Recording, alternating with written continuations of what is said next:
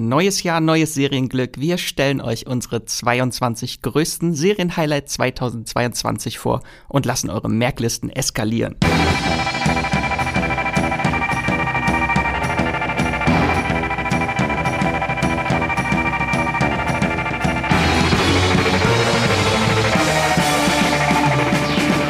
Hallo und herzlich willkommen zum Streamgestöber, eurem Moviepilot-Podcast, wo wir über alle heißen Serien und Filme sprechen, die es da draußen im Streaming-Kosmos zu entdecken gibt.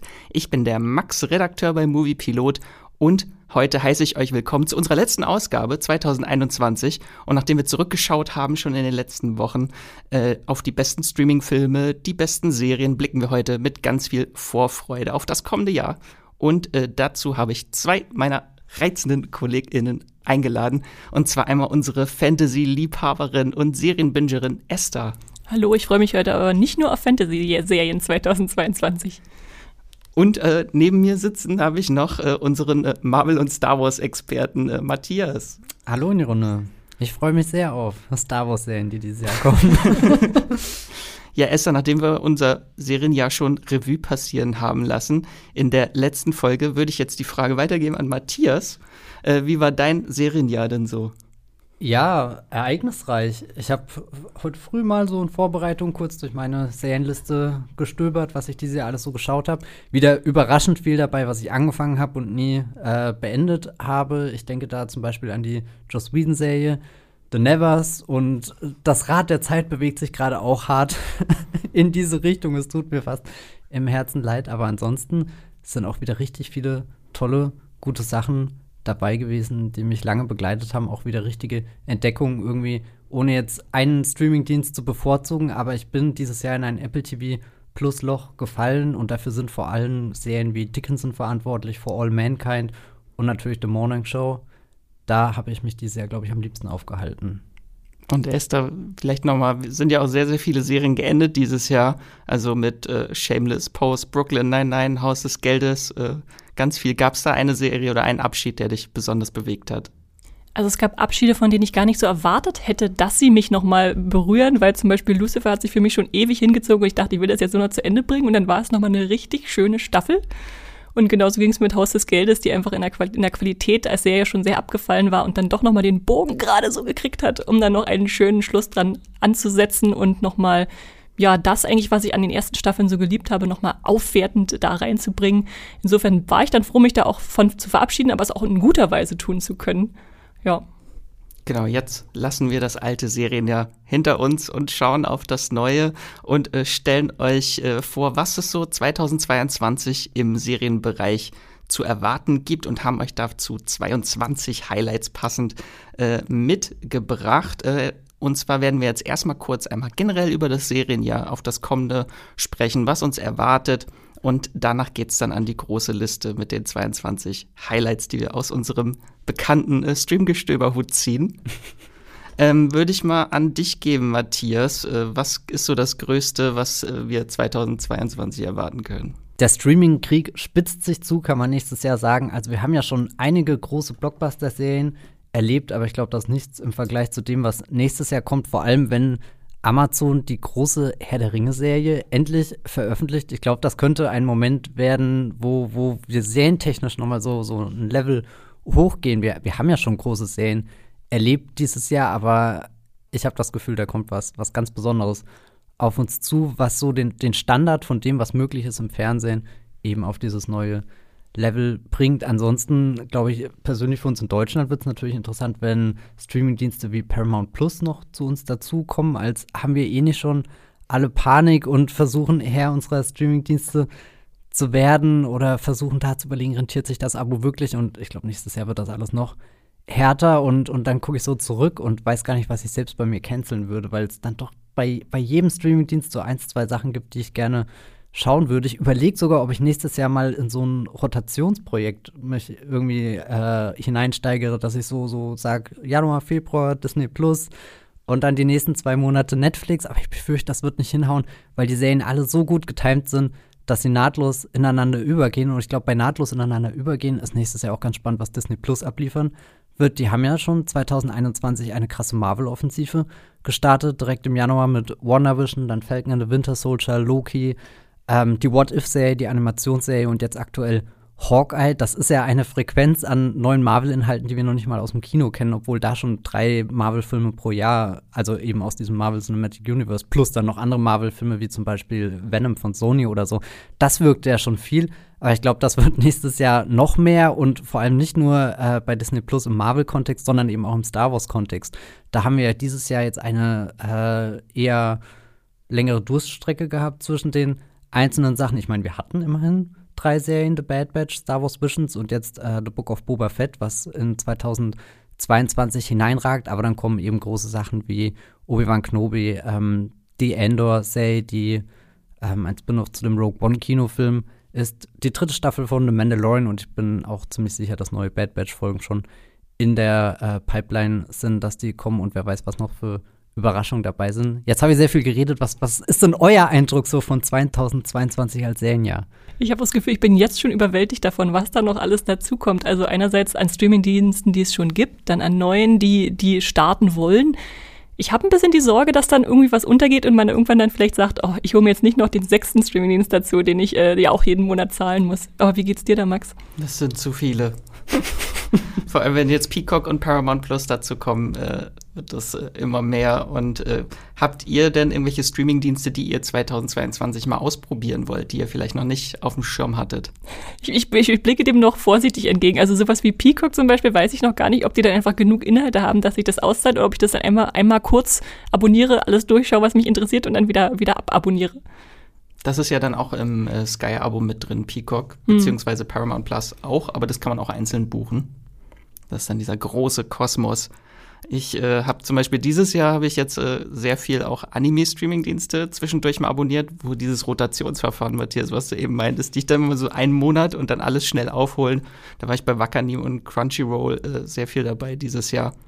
Welche äh, Dienste habt ihr denn oder Matthias, was hast du denn eigentlich aktuell überhaupt meinen Überblick. Ja, äh, Gott, jetzt muss ich mich kurz sammeln. Also Apple TV Plus, Sky, Netflix und Amazon. Naja, das sind so die Standard vier, wobei ich auch gestehen muss, ich habe die nicht alle selbst, sondern bin auch bei ein paar woanders eingeklinkt. Und deswegen habe ich das Gefühl, es verteilt sich für mich noch gerade so angenehm, weil ich glaube, alle vier selbst bezahlen, das würde ich nicht tun, da müsste ich dann Abstriche machen. Und da habe ich dieses Jahr wirklich oft drüber nachgedacht, Netflix einfach mal die Kante zu geben. Es ist gerade schwer, weil sie äh, filmtechnisch momentan auch viele interessante Sachen haben, die ich mir gerne anschaue, aber wo ich gesagt habe, ich bin heute früh so meine Serienliste durchgegangen und auf den vorderen Plätzen finden sich echt überraschend wenig Netflix-Sachen. Die sind dann eher so das typische Mittelfeld, aber das ist dann halt auch das, worauf du am ehesten verzichten kannst, während auf eine neue Staffel von For All Mankind oder so zum Beispiel. Das wird für mich eines der absoluten Serien-Highlights 2022. Da würde ich dann auf keinen Fall Nein sagen. Und ich bin in dem Punkt auch witzigerweise dankbar, dass jetzt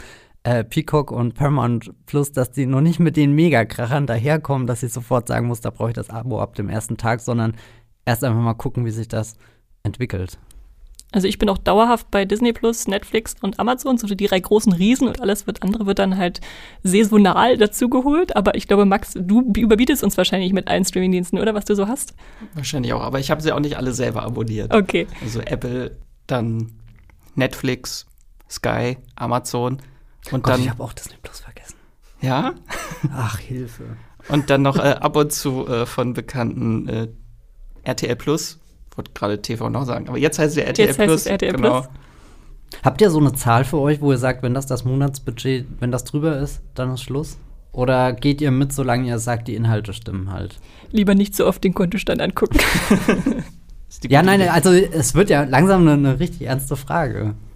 Weil es so viel ist, ja. Ja sprengt eigentlich sowieso schon alles das Budget. Das sind also die Sorgen eines äh, Film- und Serienredakteurs. Willkommen bei Moviepilot. Aber zumindest äh, HBO Max, da müssen wir keine Sorgen haben, dass wir da viel Geld für bezahlen müssen nächstes Jahr, weil da müssen wir leider immer noch warten. Ich Ausgerechnet der Streaming, auf den ich wirklich Bock hätte. Oder, oder sowas wie Criterion Channel, wenn, wenn das mal richtig toll nach Deutschland käme. Das wäre dann sofort was, wo ich Ja sagen würde. Es gibt ja Mubi zum Beispiel, diesen Streamingdienst, der auch eher so in diese, äh, keine Ahnung, ich sag's jetzt mal ganz grob, Arthouse-Richtung geht, aber das ist jetzt kein Streamingdienst, bei dem ich bisher immer eine lange Zeit war, sondern das ist so der einzige, wo ich immer mal diese Abstecher rein gemacht habe für, für einen kurzen Zeitraum. Beim Criterion Channel, da stelle ich mir vor, kann man ganz tief in der Filmgeschichte versinken. Das hört sich irgendwie ein Paradies an. Ja, ich bin ein bisschen traurig, dass HBO Max noch nicht startet. Das wird wahrscheinlich erst 2025 soweit sein, bis die ganzen Kooperationen mit Sky dann äh, zu Ende sind. Oh Gott. Ich bin vorsichtig, sage vielleicht schon 2023. Uh. vorsichtig optimistisch. Mystisch. So, dann wollen wir jetzt mal in unsere 22 Highlights springen. Einmal zur Transparenz, was überhaupt, wie diese Serienliste zusammengekommen ist. Äh, das ist nämlich eine Mischung aus persönlichen Highlights von uns dreien und den meist vorgemerkten Serien der Moviepilot Community. Und es sind ausschließlich neue Serien, die 2022 starten sollen oder schon ein Startdatum haben. Da ist uns äh, die Auswahl, würde ich jetzt mal sagen, uns allen sehr, sehr schwer gefallen, weil es einfach unglaublich viele, extrem viele Serien sind, die nächstes Jahr starten. Ähm, und da haben wir jetzt auch noch gar nicht, äh, und die haben wir auch noch gar nicht gesehen. Also wir haben jetzt nur Serien, die wir noch nicht gesehen haben, die nächstes Jahr starten. Äh, Staffeln, die nächstes Jahr starten, die haben wir nachher noch mal ganz kurz am Ende extra. Sonst würde dieser Podcast die 2022 Serien 2022 wahrscheinlich heißen. Ähm, genau, und wir haben auch keine Serien drin, die in den USA schon dieses Jahr gestartet sind äh, und nächstes Jahr in Deutschland starten. Also die große Chucky-Liebe kommt dann noch irgendwann, aber nicht in diesem Podcast. Genau, und dafür haben wir wieder unseren schönen Streamgestöber-Hut wo wir 22 Zettel mit 22 Serien drauf äh, ziehen aus dem Hut. Und ich würde sagen, Esther, möchtest du schon mal den Anfang machen? Sehr gerne. Ich krame hier. Wer bei uns schon öfter mal zugehört hat, weiß ja, wie das funktioniert. Wir haben einen Hut und ziehen da ganz jetzt willkürlich, um eine Reihenfolge nicht festgelegt haben, zu haben vorher, einen Zettel raus. Und hier steht bei mir Queer as Folk von Max. Oh je, da fange ich ja gleich an. Und da haben wir eine Serie von Peacock ein Streamingdienst, den es noch nicht in Deutschland gibt, aber vielleicht, also dann nächstes Jahr. Da hoffe ich, dass, dass die Serie dann auch äh, wahrscheinlich parallel in Deutschland startet. Und das ist ein Reboot von Queers Folk, ganz einfach. Äh, das äh, Original von Russell T. Davis ist von 1999. Das waren äh, zwei Staffeln und dann gab es noch ein US-Remake im Jahr 2000. Das lief fünf Staffeln lang bei Showtime. Und äh, das waren wirklich zwei Serienmeilensteine der queeren Repräsentation in Serien, muss man einfach so sagen. Und da ist jetzt die Erwartung natürlich auch recht hoch. Ähm, genau, und das neue Reboot, das spielt in New Orleans. Die anderen Serien, die spielten in Manchester und Pittsburgh. Und dahinter steckt Stephen Dunn, das ist der Regisseur von Closet Monster. Das war so, auch so ein kleiner Indie-Film 2015. Und äh, die Serie ist jetzt auf jeden Fall soll moderner und diverser sein, weil ich würde sagen, äh, das US-Queers Folk ist schon sehr auf die 2000er gemünzt gewesen, auch vom Stil. Also das war sehr, sehr technolastig. Ich glaube, das ist langsam ein bisschen schwerer anzugucken. Ähm, Genau, und hier geht es dann auch um eine Gruppe von Freunden, die nach einer Tragödie halt in der LGBTQ-Plus-Community findet. Das ist so das, was bisher bekannt ist. Also von der Handlung wissen wir noch nicht sehr viel. Es geht um viele tolle queere Menschen. Äh, der Cast ist auf jeden Fall sehr spannend. Da sind äh, ein paar sehr bekannte Namen mit vorne mit dabei. Da spielt Juliette Lewis mit zum Beispiel. Äh, Kim Cattrall spielt mit, also sie spielt jetzt überall mit, außer in äh, Sex, and the City. äh, Jesse James Keitel spielt mit, die gab es auch in der äh, Serie Big Sky zu sehen. Äh, Ryan O'Connell spielt mit, das ist der Hauptdarsteller von der Netflix-Serie Ein besonderes Leben. Ähm, und dann gibt es noch äh, Finn Argus spielt mit, den hat man zuletzt gesehen in diesem Disney-Film Clouds. Und dann gibt es noch viele weitere diverse queere und besonders hübsche Menschen, die da mitspielen. Ich finde sehr witzig, dass alle Serien immer wieder nur diesen gleichen Titel wählen. Also nicht CSI New York, CSI Miami, also Queer as Folk, weiß nicht, Manhattan oder sonst was, sondern dass die immer wieder den gleichen Titel nehmen. Denkst du, die wollen damit die, die alten Zuschauer ganz bewusst anlocken? Ja, denke ich mal schon. Ja. Matthias, hast du da schon mal eigentlich in die alten Serien da reingeschaut? Tatsächlich noch nicht. Ist auch so ein Name, der mir natürlich schon tausendmal über den Weg gelaufen ist, weil ich einfach das Gefühl habe, dass es ein wichtiger Teil in der Seriengeschichte in den letzten paar Dekaden gewesen, aber vielleicht ist jetzt die neue Serie einfach ein guter äh, Punkt, um reinzuspringen und vielleicht auch alte Sachen nachzuholen. Mal schauen. Die habe ich übrigens äh, dieses Jahr auch nachgeholt. Gab es in okay. der. Oh Gott. Arte-Mediathek? In irgendeiner Mediathek gab es sie auf jeden Fall. Oh, das wäre ja praktisch, Arte-Mediathek. Guck, da kommt schon, ich meine, wir, ich hoffe, wir ich habe jetzt nichts Falsches über- gesagt, aber haben, irgendeine Mediathek. wir, wir haben vorhin über so viele Streaming-Dienste geredet und dann geht man mal so am Wochenende, Sonntagmittag um drei auf die Arte-Mediathek und merkt, oh mein Gott, da ist ja noch mehr zum Streamen. Aber ich lang mal in den Hut hinein und schau, was ich hier als nächstes finde.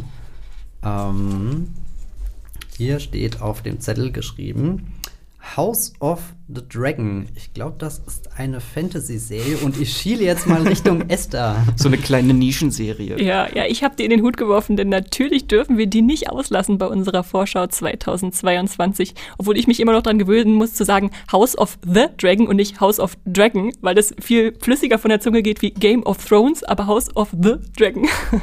Das ist natürlich das Game of Thrones Prequel, was so 200 Jahre vorher in Westeros spielt. Ähm, also die Zeit, wo wir die Lannisters und Starks und so kannten, äh, liegt jetzt noch weit in der Zukunft und wir befinden uns in der Hochzeit der Targaryen-Herrschaft, äh, wo jeder, der was auf sich hält, einen ausgewachsenen Drachen hat. und äh, es natürlich wieder zahllose Machtkämpfe, Intrigen und bestimmt auch Tode geben wird, die uns da erwarten. Wir haben da unterschiedlichste Figuren, die wichtig sind, wie den König äh, Viserys, äh, seinen jüngeren Bruder Daemon, äh, seine Tochter, die Prinzessin Rhaenyra. Wir müssen noch lernen, wie man die alle ausspricht. Und ähm, ja, wie wir das kennen, auch eine Hand des Königs und eine schönste Frau des Landes. Also da bieten sich anscheinend schon viele, viele ja, äh, Überschneidungen an, wenn dann auch Sklaven und Ritter und Seefahrer mit ins Spiel kommen. Und es wird hoffentlich wieder ein spannender Mix, äh, wie wir ihn kennen aus Fantasy und so historischen äh, Intrigen.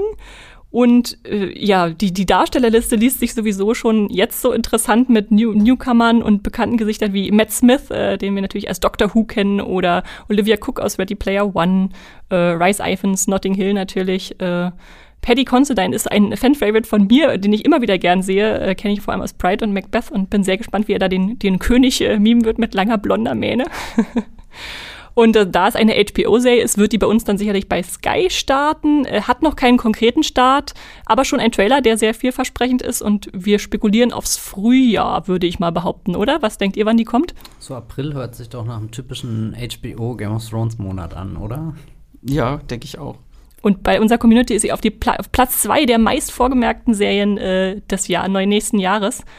Und ich denke, da, da gehe ich auf jeden Fall mit, dass die ganz oben bei mir rangiert. Und sie soll zehn Folgen haben, also wieder eine ordentliche Länge, damit wir da in die Welt nur eintauchen können. Und wenn ihr da noch viel, viel mehr zu hören wollt, dann haben wir da auch einen eigenen Podcast schon zu aufgenommen, wo es ein bisschen mehr noch inhaltlich auch erklärt wird und so. Dann hört da gerne mal rein. Und ich würde sagen, Max kann schon mal den nächsten Zettel ziehen. Ja. Und Esther, du bist noch mal dran. Und zwar noch eine HBO-Serie, The Time Traveler's Wife. Ja, ich dachte, ich muss hier auch noch ein bisschen Romantik mit reinbringen in all die äh, kämpferischen äh, Serien, die uns hier häufig umgeben. Ähm, wird dann wahrscheinlich wieder bei Sky gezeigt mit sechs Folgen und äh, ich nehme an, euch kommt der Stoff oder der Name zumindest schon bekannt vor, denn natürlich wurde dieses Buch von Audrey Niffenegger schon mal ähm, verfilmt. Im Deutschen heißt es Die Frau des Zeitreisenden. Ähm, der Roman und war 2009, oh, ist auch schon wieder lange her, ein Film mit Eric Banner und äh, Rachel McAdams zu sehen. Äh, den Film mochte ich auch schon sehr. Ich mochte auch das Buch, weil das so sehr einen besonderen Reiz entfaltet, in dem diese Liebesgeschichte halt irgendwie nicht richtig chronologisch erzählt wird, weil sie für die beiden Personen, die da beteiligt sind, auch nicht sich äh, eins nach dem anderen entfaltet, sondern wir haben also einen Mann, der kann Zeitreisen, er kann das aber leider nicht kontrollieren. Das heißt, er springt da ab und zu durch die Zeit und trotzdem überkreuzt sich seine Lebensgeschichte immer wieder mit der einer Frau, einer Künstlerin. Und die versuchen dann, irgendwie eine, eine, ja, eine Paarbeziehung aufzubauen, was natürlich immer nicht immer leicht ist, wenn er da ab und zu verschwindet. Und ähm, ich hoffe einfach mal, dass die Serie jetzt noch mal einen ganz anderen Weg gehen kann, weil sie halt mehrere Folgen hat, um, um diese, diese, es war ja, glaube ich, nur eine Stunde 45 Minuten hatte der Filmzeit, dieses lange Buch zu verfilmen. Und äh, äh, hoffentlich, ja, hoffentlich wird dann noch mal äh, ein anderer Ansatz gewählt und wir können diese langjährige Beziehung miterleben auf neue Weise. Ich bin gespannt, ob sie sich an eine Figur besonders hängen oder beide ins Zentrum stellen. Habt ihr davon schon gehört von der Serie? Tatsächlich noch nicht. Oder Also, von, den, von den Film gesehen? Ja, äh, Film sogar gesehen, aber du hast schon gesagt, 2009 ist lange her. Keine Ahnung, weil ich den gesehen habe, irgendwann mal im Fernsehen vielleicht. Ich habe wirklich gar keine Erinnerung daran. Alles, was du gerade erzählt hast, hörte sich neu an und am liebsten mochte ich den Satz, wo du gesagt hast, er springt durch die Zeit, kann es aber nicht kontrollieren. Das hört sich so perfekt an nach, hups, jetzt bin ich ja hier aufgetaucht. Was mache ich denn hier? Die Frau kenne ich ja. Oh mein Gott. Ja. Und ja, jetzt bin ich schon ein bisschen neugierig. Ich werde das auf meinem Radar haben, aber es ist jetzt keine meiner Top-Favorite-Serien, ja. glaube also ich. Also der, der Zeitreisende ist, äh, den könnte man kennen, der wird gespielt von Theo James, äh, den man als vier oder vor aus äh, ja, dieser schönen Jugendreihe kennt, Divergent. Und inszeniert wird es von David Nutter, der äh, Game of Thrones-Kennern äh, sicherlich ein Begriff ist. Und was ich besonders schön finde, adaptiert von Stephen Moffat, der natürlich mhm. Sherlock äh, adaptiert hat. Und da hat er schon mal ein, ein Buch auf neue Weise auf unsere ja, Bildschirme gebracht. Insofern und als Dr. Who Showrunner hat er natürlich auch Zeitreisenerfahrung. und da gab es auch eine Zeitreisenbeziehung, ja, ja, die, Sehr gut. die aber äh, falsch rum verlaufen ist. Die eine Person ist äh, quasi vorwärts in der Zeit und die andere rückwärts in der Zeit und so haben die sich kennengelernt. Benjamin Button der Zeitreisenden, mhm. alles klar. ja, dann können wir weitergehen. Ich äh, ne, übernehme den Hut und schaue mal, dass ich jetzt nicht schon wieder eine meiner Serien erwische, damit ihr mal wieder was reden könnt. Und habe hier gezogen The Watcher. Genau, nicht The Witcher. Äh, ist aber auch eine Netflix-Serie. Die habe ich mitgebracht, weil äh, wir können kein Serie, nicht auf ein Serienjahr schauen, in dem es keine neue Ryan Murphy-Serie gibt. Von daher habe ich sie mit meinem ganzen Ryan Murphy-Herz hier mit reingebracht. Genau, die startet bei Netflix und nächstes Jahr startet auch bei Netflix die Ryan Murphy-Serie Monster, The Jeffrey Dahmer Story mit Evan Peters als Serienkiller, aber auch noch eine zweite, von der noch wahrscheinlich noch nicht so viele die auf dem Schirm haben. Genau, und das ist The Watcher, die ich sehr interessant finde. Die wurde von Ryan Murphy und Ian Brennan äh, kreiert und die beiden zusammen haben ja schon unglaublich viele Serien gemacht, wie Glee, Scream Queens, The Politician, Hollywood, Ratchet, Horston. Also, die gehören einfach zusammen, ja. Die gehören einfach zusammen, genau. Und das ist jetzt eine sieben Folgen lange Thriller-Serie, die auf einer wahren Begebenheit äh, beruht oder davon inspiriert ist. Und der Cast ist äh, Ryan Murphy typisch hochkarätig, also in den beiden Hauptrollen sind Naomi Watts und äh, Bobby Cannavale zu sehen und Jennifer Coolidge spielt mit und sie macht alle Serien besser, von daher freue ich mich sehr. Und Mia Farrow spielt auch mit. Ähm, genau, und die Handlung, es geht um ein Ehepaar, das sich ein 1905 erbautes Traumhaus in New Jersey für einen Millionenbetrag äh, kauft dann aber erhält das Paar unheimliche Nachrichten von einem Stalker, der sich, der sich The Watcher nennt und behauptet, das Haus seit vielen Jahren zu beobachten. Und dann terrorisiert er das Paar mit Briefen. Einer sagte zum Beispiel, I am the Watcher, bring me your young blood. So, und äh, irgendwann sind die halt so fertig mit den Nerven, dass sie ihr Eigenheim wieder verlassen müssen. Genau, und die Identität des Watchers wurde nie geklärt. Haha. Mal gucken, ob die Serie dann einen anderen Weg geht. Äh, klingt auf jeden Fall interessant, obwohl ich finde, es ist ein Paradox zu sagen, ein Traumhaus in New Jersey. Hat Tony Soprano würde was anderes sagen. ich hoffe ja, dass Jennifer Coolidge der Watcher ist. Also von ihr würde ich mich gerne terrorisieren lassen. Okay. Ich finde es sehr verwirrend, dass jetzt The Watcher und The Witcher auf Netflix existieren. Ich finde, das sollte verboten sein, aber ich glaube, daran werde ich mich 2022 gewöhnen müssen. Dann, Matthias, du darfst in den Hut greifen. Jawohl. Ich habe auf einem Zettel stehen meinen eigenen Namen. Oh mein Gott, Willow ist die Serie, um die es hier geht. Äh, das ist eine Serie, die nächstes Jahr vermutlich auf Disney Plus erscheint aus dem Hause Lucasfilm. Es ist jetzt eigentlich so die, die erste große Lucasfilm-Marke nach Star Wars, die von Disney irgendwie neu zum Leben erweckt wird. Vielleicht Erinnert ihr euch, es gab von Willow schon mal einen Kinofilm, 1988 kam der, Ron Howard hat da Regie geführt, weil Kilmer in der Hauptrolle und Warwick Davis, weil Kilmer ist jetzt bei der Serie nicht mehr dabei, die irgendwann später an die Handlung des, äh, an die Handlung des, des Films anschließt, sondern Warwick Davis steht da jetzt im Zentrum. Wir tauchen da ein in die Fantasy-Welt. Allzu viel ist aber auch noch gar nicht bekannt. Ich habe vorhin kurz recherchiert und herausgefunden, es geht offenbar um eine Prinzessin, die, eine Zwilling, äh, die ihren Zwillingsbruder sucht. Also eigentlich so eine, so eine klassische Star Wars-Geschichte auch wieder. So, so äh, Luke und äh, äh, Leia könnte man ja fast diese beiden Figuren nennen. Und ich nehme, äh, gehe davon aus, dass ähm, Warwick Davis da wieder so als, als Wegbegleiter irgendwie mit reinkommt. Er ist ja hier dieser ähm, ja, Zauberer im Endeffekt, der, der im Original, das ist ja, ist ja ein Film, der total von seinen, seinen Puppentricks und so weiter lebt und den, den fantastischen Szenenbildern und so. Da bin ich sehr gespannt, wie sie das jetzt mit neuen Möglichkeiten umsetzen, also vor allem mit digitaler Technik, ob da der Charme des alten Films erhalten bleibt oder ob der sich jetzt völlig neu anfühlt. Andersrum hatten wir ja neulich erst bei Netflix diese super tolle ähm, Jim Henson-Serie mit den, die auch schon sehr stark auf, Der auf dunkle Puppen, Kristall. Genau, der dunkle Kristall.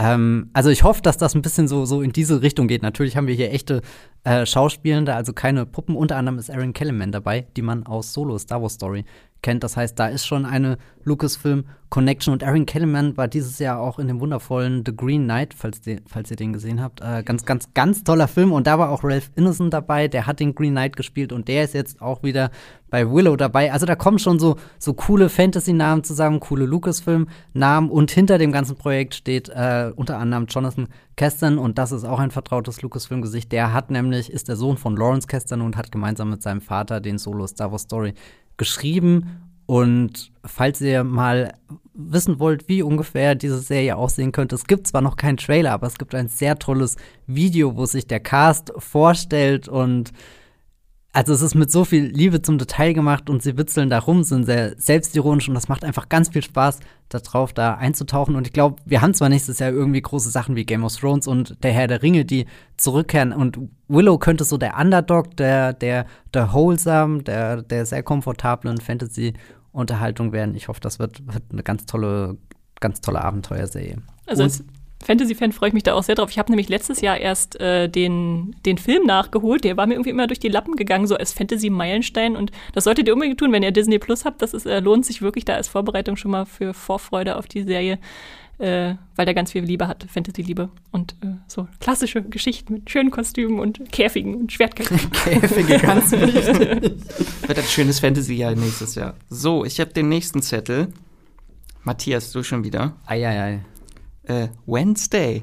Wednesday, was ist das denn? Das ist eine Serie, für die ich mich gemeldet habe, weil ich eigentlich überhaupt gar keinen Bezug dazu habe. Wednesday basiert im Endeffekt aus diesem Adams Family Franchise. Da gab es ja schon ganz viele verschiedene Versionen. Ich glaube, momentan gibt es eine Animationsreihe, die sogar im Kino ziemlich erfolgreich ist. Da dürfte jetzt der zweite Teil rausgekommen sein dieses Jahr. Und Wednesday ist jetzt ein Spin-off, hat eigentlich nichts mit den Dingen davor zu tun, sondern greift sich eben die Tochter der Familie raus. Ist eine Live-Action-Serie, die auf Netflix entsteht. Jenna Ortega spielt da die Hauptrolle. Die kennt ihr vielleicht schreiend aus Insidious 2 oder der zweiten Staffel von You, auch eine Netflix-Serie. Aber der Grund, warum ich eigentlich am neugierigsten darauf bin, ist der Regisseur, der hinter dem Ganzen steht. Das ist nämlich Tim Burton. Und Tim Burton war 1991 schon mal für die Live-Action-Verfilmung von The Addams Family im Gespräch. Das hat dann damals nicht hingehauen, weil er den ganz großartigen Batman Returns gemacht hat, worüber ich glaube ich überhaupt nicht böse bin, dass die Regiewahl dann so gefallen ist. Und ich glaube, Barry Sonnenfeld war der Regisseur, der dann diese, diese, da kam auch eine kleine Fortsetzung. Das sind so zwei große Adams Family Filme, die auch immer wieder im Kino kommen und vermutlich kennt ihr die da draußen alle und denkt jetzt, oh mein Gott, der Matthias, der hat das voll verpennt, aber deswegen könnte Wednesday auch eine sehr schöne Chance sein, in diesen Kosmos einzusteigen. Ich glaube, wir lernen das so eher aus der Coming-of-Age-Perspektive kennen. Wir beobachten, wie diese Wednesday da auf die Nevermore Academy geht, dort mehr über ihre Kräfte herausfindet. Es geht um Familiengeheimnisse und dann gibt es nebenbei auch noch einen Mord zu klären. Also irgendwo habe ich da auch schon wieder ganz starke Sabrina-Vibes oder ähm, an was ich beim Lesen denken musste. Ich habe jetzt natürlich noch keine Bildreferenzen dazu da, weil es noch keinen Trailer gibt, aber ich musste auch sehr an die Neil Patrick Harris äh, Neuverfilmung von äh, einer Reihe rätselhafter Ereignisse denken. Und, und die war ja auch schon immer ein bisschen Tim Burton angehaucht und generell Tim Burton ist ein großartiger Regisseur. Ich freue mich sehr darauf, endlich mal wieder was Neues von ihm zu sehen. Wie steht ihr dazu? Ich war sehr verwirrt, dass er noch nie eine Adams Ja, Family-Geschichte in meinem Kopf war das auch so. Er hat ja nicht schon drei gemacht. Ja, Dark Shadows hatte er ja. Das, Ja, das, das ist ist vielleicht das, was am ehesten in die Richtung geht.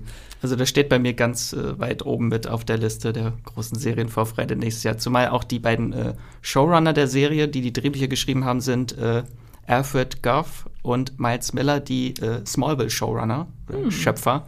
Da freue ich mich schon sehr. Passt einfach wie die Faust aufs Auge, dieses düster romantische Märchen, so ein bisschen, so ein bisschen ab, äh, abseits äh, Freaks und äh, ihre, ihre Coming-of-Age-Stories. Dann wollen wir einmal wieder weiter in den Hut greifen. Ich bin schon wieder dran. Dann schaue ich doch mal rein, was wir hier noch so haben. Tokio Weiß hat Matthias in den Hut gegeben. Ich, ich höre gar nicht mehr auf hier. Mann. Kannst dann gleich fertig machen. Hier, das war mein Podcast, mein Monolog. Ähm, Tokio Weiß. Ich glaube, das ist ein Projekt, was noch sehr schwer einzuschätzen ist, weil es auch bisher wenig Greifbares dazu gibt. Aber der Name, der mich da einfach ranzieht, ist Michael Mann. Der steht da als Regisseur und Produzent.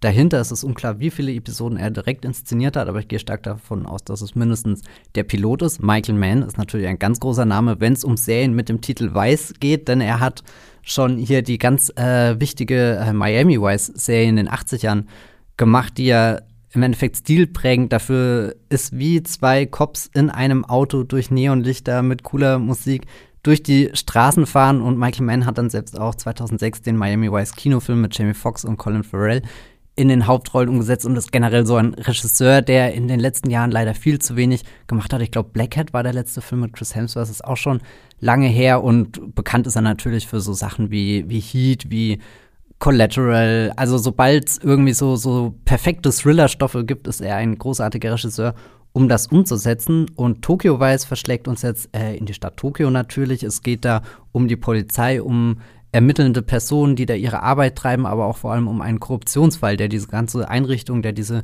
Institution von innen heraus äh, kaputt macht. Und ich nehme mal an, vieles in der Serie wird sich dann vielleicht so ein bisschen auch The Wire-förmig darum drehen, wenn ich so an die ersten Wire-Staffeln denke. Keine Ahnung, ob dieser Vergleich dann angemessen ist, wenn die fertige Serie da ist. Aber ich hoffe da schon auf, auf ein, ein richtig packendes äh, Drama. Ähm, Ansel Elgort, der aktuell auch in West Side Story als Tony zu sehen ist, spielt da die Hauptrolle. Eigentlich noch mehr freue ich mich darauf, weil äh, Ken Watanabe und Ella Rumpf zum Cast gehören. Ella Rumpf habe ich, glaube ich, gerade mega falsch ausgesprochen, wenn nicht eher Rumpf. Sie ist ja. Als, als deutschen Namen darfst ja. du Ella Rumpf sagen. Die kennt ihr vielleicht aus hier sowas wie Tiger Girl, war auch schon bei Netflix mit der Freud-Serie und Ken Watanabe, ja gut, das ist eh ein riesengroßes Gesicht. Inception zum Beispiel, hier Last Samurai und in den Godzilla-Filmen war er ja auch dabei, die letzten, die da kamen. Das hört sich, also für mich, keine Ahnung, zehn Folgen wird diese Serie lang sein und, und ich hoffe einfach, dass das dass sehr viel von dem, dem Style rübergeht, den einfach Michael Mann in seinen bisherigen Film so drin hatte. Weißt du, ob es da irgendeine Verbindung tatsächlich zu Miami Vice geben soll oder ob es nur der Name ist, der da übernommen wird für ans andere Ende der Welt springen in eine Stadt? Ich nehme mal an, das wird nicht direkt das gleiche Franchise sein, aber ich bin dafür. Who knows? Vielleicht werden wir noch überrascht. Vielleicht erleben wir im Jahr 2022 das große Michael Mann Cinematic Universe und ich bin bereit dafür. Genau, das Ganze läuft dann bei HBO Max. Also wissen wir leider noch nicht, wo das dann in Deutschland laufen wird. Was wäre euer Wunsch-Streaming-Dienst für Tokyo Vice? HBO Max. Aber in Deutschland. Klingt für mich nach einer Sky-Serie, würde ich sagen. Ich habe das auch so im Gefühl. Irgendwie passt Sky am besten dazu, aber keine Ahnung warum. Obwohl viele HBO Max-Serien ja auch bei äh, Stars Play laufen. Ja. Da weiß man immer nicht so. Und einige laufen auch gar nicht in Deutschland. Also wir warten immer noch auf Hex. Also ich hoffe, dass äh, äh, Tokyo weiß nicht, dass Hex des nächsten Jahres wird. Das wäre echt bitter. Nee. Ich mach mal weiter hier. Ich hoffe, ich ziehe mich jetzt nicht schon wieder selber. Das wäre unangenehm. Sonst darfst du auch tauschen. Okay. Wieder reinschmeißen. Nun ja, der Herr der Ringe ist da. Ach, diese, uh, diese kleine, diese kleine Serie, die wir schon erwähnt haben am Anfang ja. des Podcasts. Ja, das, äh, wie die Max, meisten Vormerkungen. Genau, Max. Die meisten Vormerkungen in der Moviepilot-Community wollen Herr der Ringe sehen. Es sind sehr, sehr viele. Und äh, wer unseren Serienvorschau-Podcast vom letzten Jahr, also die besten Highlights oder die Highlights 2021 gehört hat, wird er schon mal über Herr der Ringe gehört haben. Was daran liegt, dass lange nicht bekannt war, wann die Serie kommt. Jetzt wissen wir es, am 2. September 2022. Das ist unverschämt, dieser Start. es hat sehr lange gedauert, aber jetzt ist es sicher.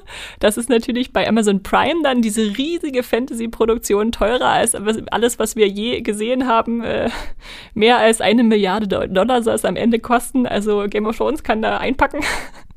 Und entsprechend hoch sind dann auch die Erwartungen an die Mittelerde-Rückkehr. Ähm, Staffel 1 wurde in Neuseeland gedreht. Äh, inzwischen sind sie ja schon wieder nach Schottland umgezogen. Da, da gibt es immer Wechselbad der Gefühle bei den Meldungen, was da gerade so passiert. Und zur Handlung ist auch noch nicht allzu viel bekannt im Sinne von, was jetzt die Figuren machen werden, sondern eher so grob umrissen. Also wir haben auf jeden Fall eine Ensemble-Serie mit vielen Erzählsträngen, also vielen Figuren, denen wir folgen werden.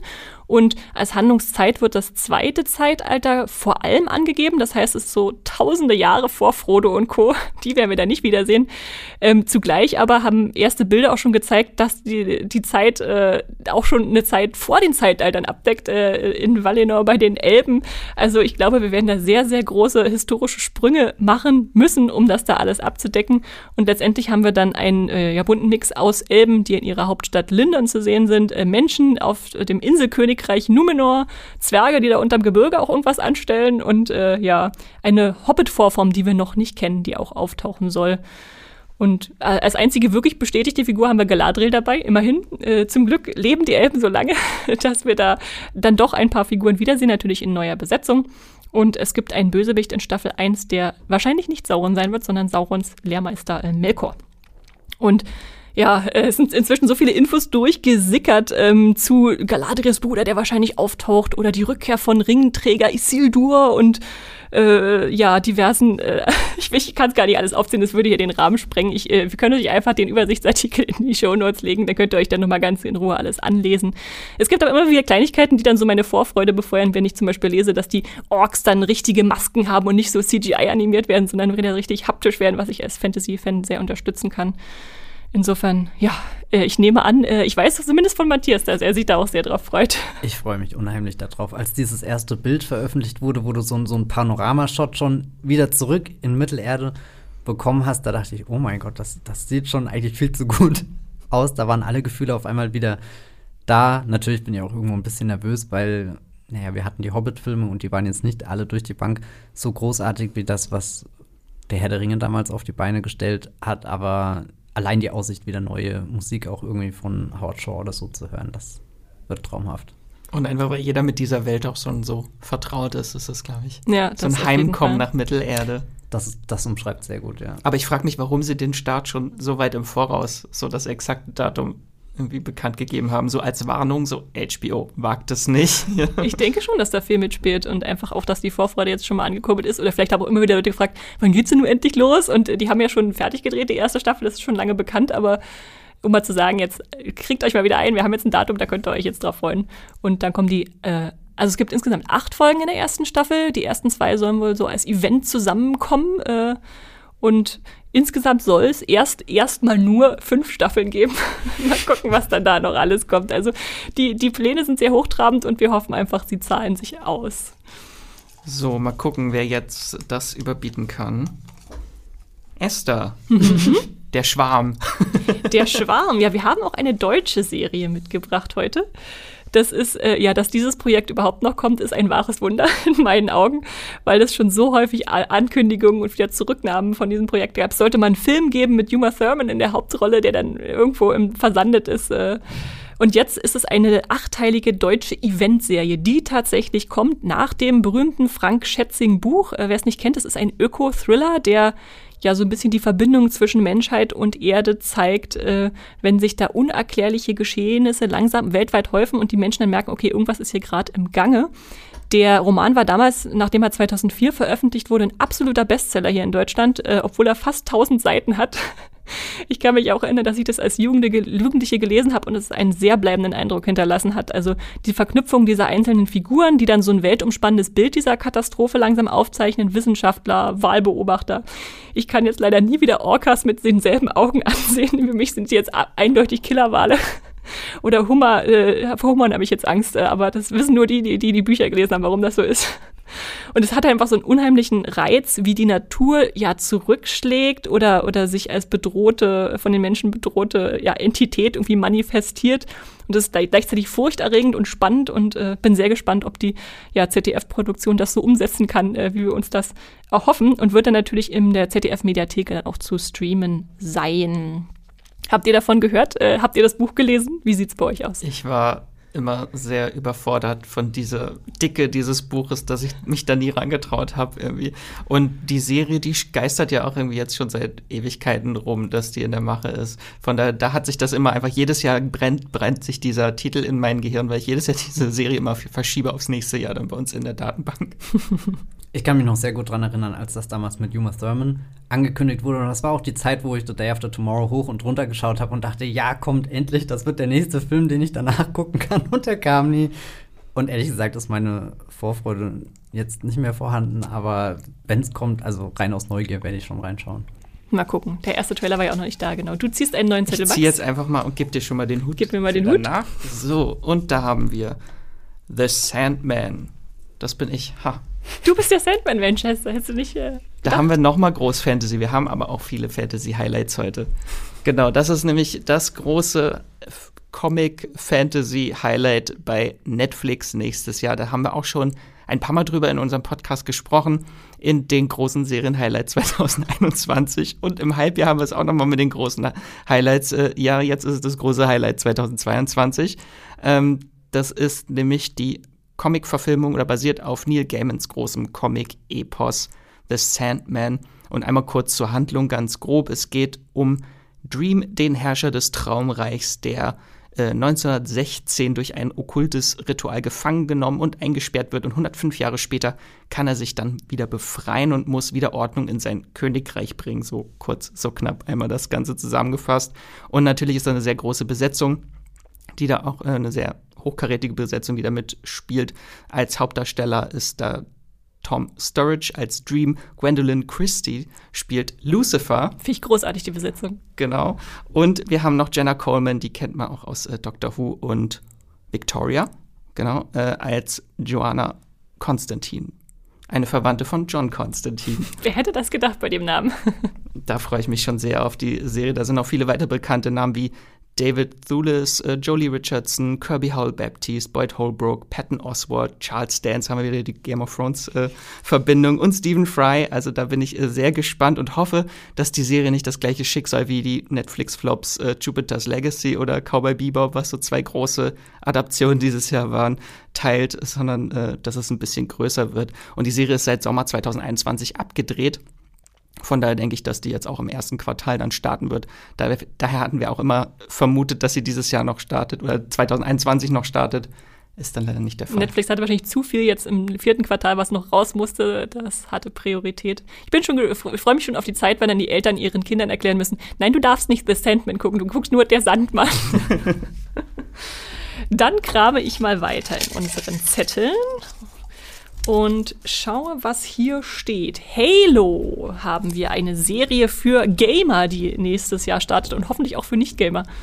Ich übernehme mal das Vortragen, auch wenn ich jetzt nicht der größte Gamer in der Runde bin. Ich weiß es Ich gar glaube, nicht. wir haben hier leider keinen, keinen großen Gamer bei uns. Ja, also so viel vorweg mit Halo, der Videospielreihe, hatte ich bisher noch nicht viele Berührungspunkte, außer dass es mir einfach ein Begriff ist, weil es gibt dieses Artwork, es gibt diese, diese Rüstung von diesem Krieger und weiß nicht, das, das hat sich einfach schon in meinem Kopf eingebrannt, das ist Bestandteil der Popkultur.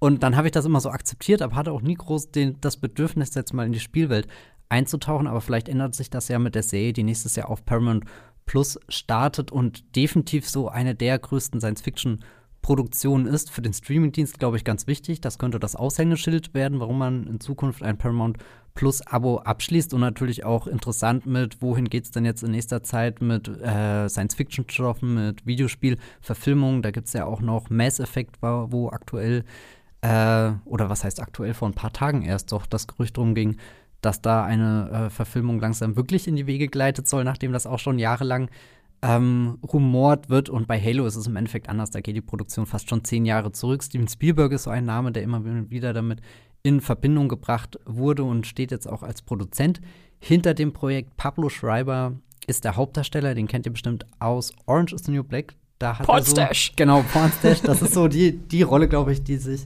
bisher für mich bei ihm am meisten eingeprägt hat. Ich weiß gar nicht, wo war er dann sonst noch so dabei? Äh, war nicht in American Gods auch dabei? Ich glaube ja. Das kann gut sein. Der, der ist, ist Ja. so, ein, so ein Gesicht, was ab und zu mal auftaucht und dachte ich, oh, der, hier, hier spielt er auch mit. Ja, und er spielt da diesen Master Chief, zu dem ich euch leider gar nicht mehr viel sagen kann, aber das ist halt der Typ mit der Rüstung, die auf jedem Halo-Poster irgendwie zu sehen ist. Also das sieht schon so nach mega Science Fiction aus und vor ein paar Tagen kam dann auch der Trailer dazu. Da war meine allererste Assoziation äh, dieses militärische, was so auch Edge of Tomorrow mit Tom Cruise hat, dieser Science Fiction Film und also das heißt, wir dürfen uns auch wieder auf große Schlachten, auf Alien-Invasionsszenarien oder so freuen. Das sieht alles groß aus. Ich bin einfach mal offen dafür, was kommt. Hoffe, dass uns dieser Ritt ins 26. Jahrhundert ein bisschen überrumpeln wird. Und also Arcane hat mir ja auch gezeigt, dass ich Videospielverfilmung sehr lieben kann, äh, von denen ich vorher keine Ahnung hatte. Insofern bin ich da auch, äh, werde ich auf jeden Fall reinschauen. Das ist eigentlich ein sehr gutes Beispiel dafür. Ich bin auch erstaunt, wie gut Arcane den, den Einstieg in so eine völlig fremde Welt für mich geschaffen hatte. Hatte davor auch gar keinen Berührungspunkt und jetzt habe ich das Gefühl, ich kenne es von vorne bis hinten. Wie sieht's bei dir aus, Max? Mit Arcane oder mit Halo? Beides. Ich bin schon ganz tief drin in Runeterra äh, und ich, äh, ja, ich freue mich auch auf Halo. Äh, der Trailer, der sah schon sehr jetzt interessant aus und einfach möchte ich jetzt endlich se sehen, was hinter diesem Projekt steht, was jetzt auch schon seit mehreren Jahren irgendwie gefühlt gedreht wird, einfach und immer wieder unterbrochen und verschoben und Jetzt also, kommt das dann endlich. Ich, ich liebe das eigentlich, wenn so, so, so Filme, ich kann mich dran erinnern, als Mad Max Fury Road dann endlich ins Kino war. Und das war auch so ein Film, wo ich lange überlegt habe, existiert der wirklich? Es gab ja schon mal Setbilder mit Tom Hardy, aber das hat sich ewig hingezogen. Und, und dann kam er und dann war der Film aber auch wirklich so eine Wucht, wo ich mir gedacht habe, das hat sich wirklich rentiert, diese, dieses lange Warten. Vielleicht wird das bei Halo ähnlich. Ich bin gespannt und glaube lange mal in den Hut, um Genau, Oder? kann ich noch ergänzen, Startdatum gibt es noch nicht. Stimmt, ähm, ja. Und das Ganze läuft dann bei Paramount Plus, was dann auch in Deutschland natürlich nächstes Jahr startet. Vielleicht wird das ja auch als äh, Anlass genommen für den deutschen Launch. Würde zumindest passen. Denke ich auch, dass es damit verknüpft wird, dass sie irgendwie ein Prestige-Projekt haben. Vorhin noch drüber geredet, vielleicht mal abwarten, ob ich das Paramount Plus-Abo abschließe. oh je, mal schauen. Die nächste Serie, die wir aus unserem Hut gefischt haben, ist eine Marvel-Serie namens She-Hulk. Max, Woo! was kannst du darüber erzählen? Alles. Geil. Schieß los. Genau, nachdem wir 2021 so das große Marvel-Jahr äh, gestartet ist mit vielen neuen Marvel-Serien, äh, haben wir nächstes Jahr dann auch wieder eine ganze Fülle an Marvel-Serien mit She-Hulk, äh, Moon Knight, Miss Marvel und äh, vielleicht auch Secret Invasion. Und da habe ich mir jetzt mal äh, stellvertretend für die Marvel-Serien äh, She-Hulk rausgenommen weil das ist so das kreativste Projekt davon, würde ich sagen. Es ist nämlich eine Fall der Woche Anwaltscomedy mit Meta-Humor, was man so gar nicht mit dem MCU eigentlich assoziiert. Und die Serie wurde erdacht von äh, Jessica Gao, die hat zum Beispiel auch einen Emmy bekommen für das Drehbuch zur Rick and Morty Folge Pickle Rick. Also, das sind auch sehr viele äh, Rick and Morty Autoren und Autorinnen, die irgendwie ins äh, Marvel, in den Marvel-Kosmos gewandert sind. Ähm, genau, das Ganze hat zehn Episoden. Yay, endlich mehr Folgen, weil bisher so Loki und jetzt Hawkeye immer mit sechs Folgen doch ein bisschen knapp irgendwie auch bemessen sind. Da kann sich die Serie vielleicht ein bisschen mehr entfalten. Vielleicht sind die dann kürzer. Ja, ja, das wird so eine halbstündige ah, okay, ja. wieder. Ja, ja. Äh, genau, und zur Handlung einmal kurz. Es geht um Jennifer Waters, eine Anwältin, die auf Fälle spezialisiert ist, die Wesen mit Superkräften betreffen. Und äh, genau wie ihr Cousin Bruce Banner, äh, zumindest in den Comics, ich weiß nicht, ob das in der Serie auch so sein wird, und äh, dort dann auch dank einer Bluttransfusion kann sie sich ebenso in ein grünes, übermenschlich starkes Monster verwandeln, She-Hulk, und äh, führt ein Doppelleben zwischen Superheldin und Anwältin. Und äh, da bin ich sehr gespannt, was das Ganze wird. Vor allem mit diesem Meta-Humor. Den gibt's auch in der, in, auch in den Comics, in einer von den vielen She-Hulk-Reihen, äh, dass sie sich dann immer die vierte Wand durchbricht und direkt an den Leser und die Leserin wendet. Und da bin ich sehr gespannt, weil die Hauptrolle spielt Tatjana Maslani. Die lieben, äh, kennen und lieben wir alle aus äh, Orphan Black. Äh, sie spielt äh, Jennifer Waters und es gibt auch äh, ein paar bekannte MCU-Gesichter. Mark Ruffalo ist dann wieder zurück als Bruce Banner natürlich. Und Tim Roth ist auch zurück als Abomination. Nach seinem kleinen Gastauftritt in Shang-Chi äh, kriegt er jetzt hier auch wieder eine Rolle. Und Jamila Jamil spielt äh, die Bösewichtin äh, Titania und äh, das ist Tahani aus The Good Place. Da ja. freue ich mich schon sehr.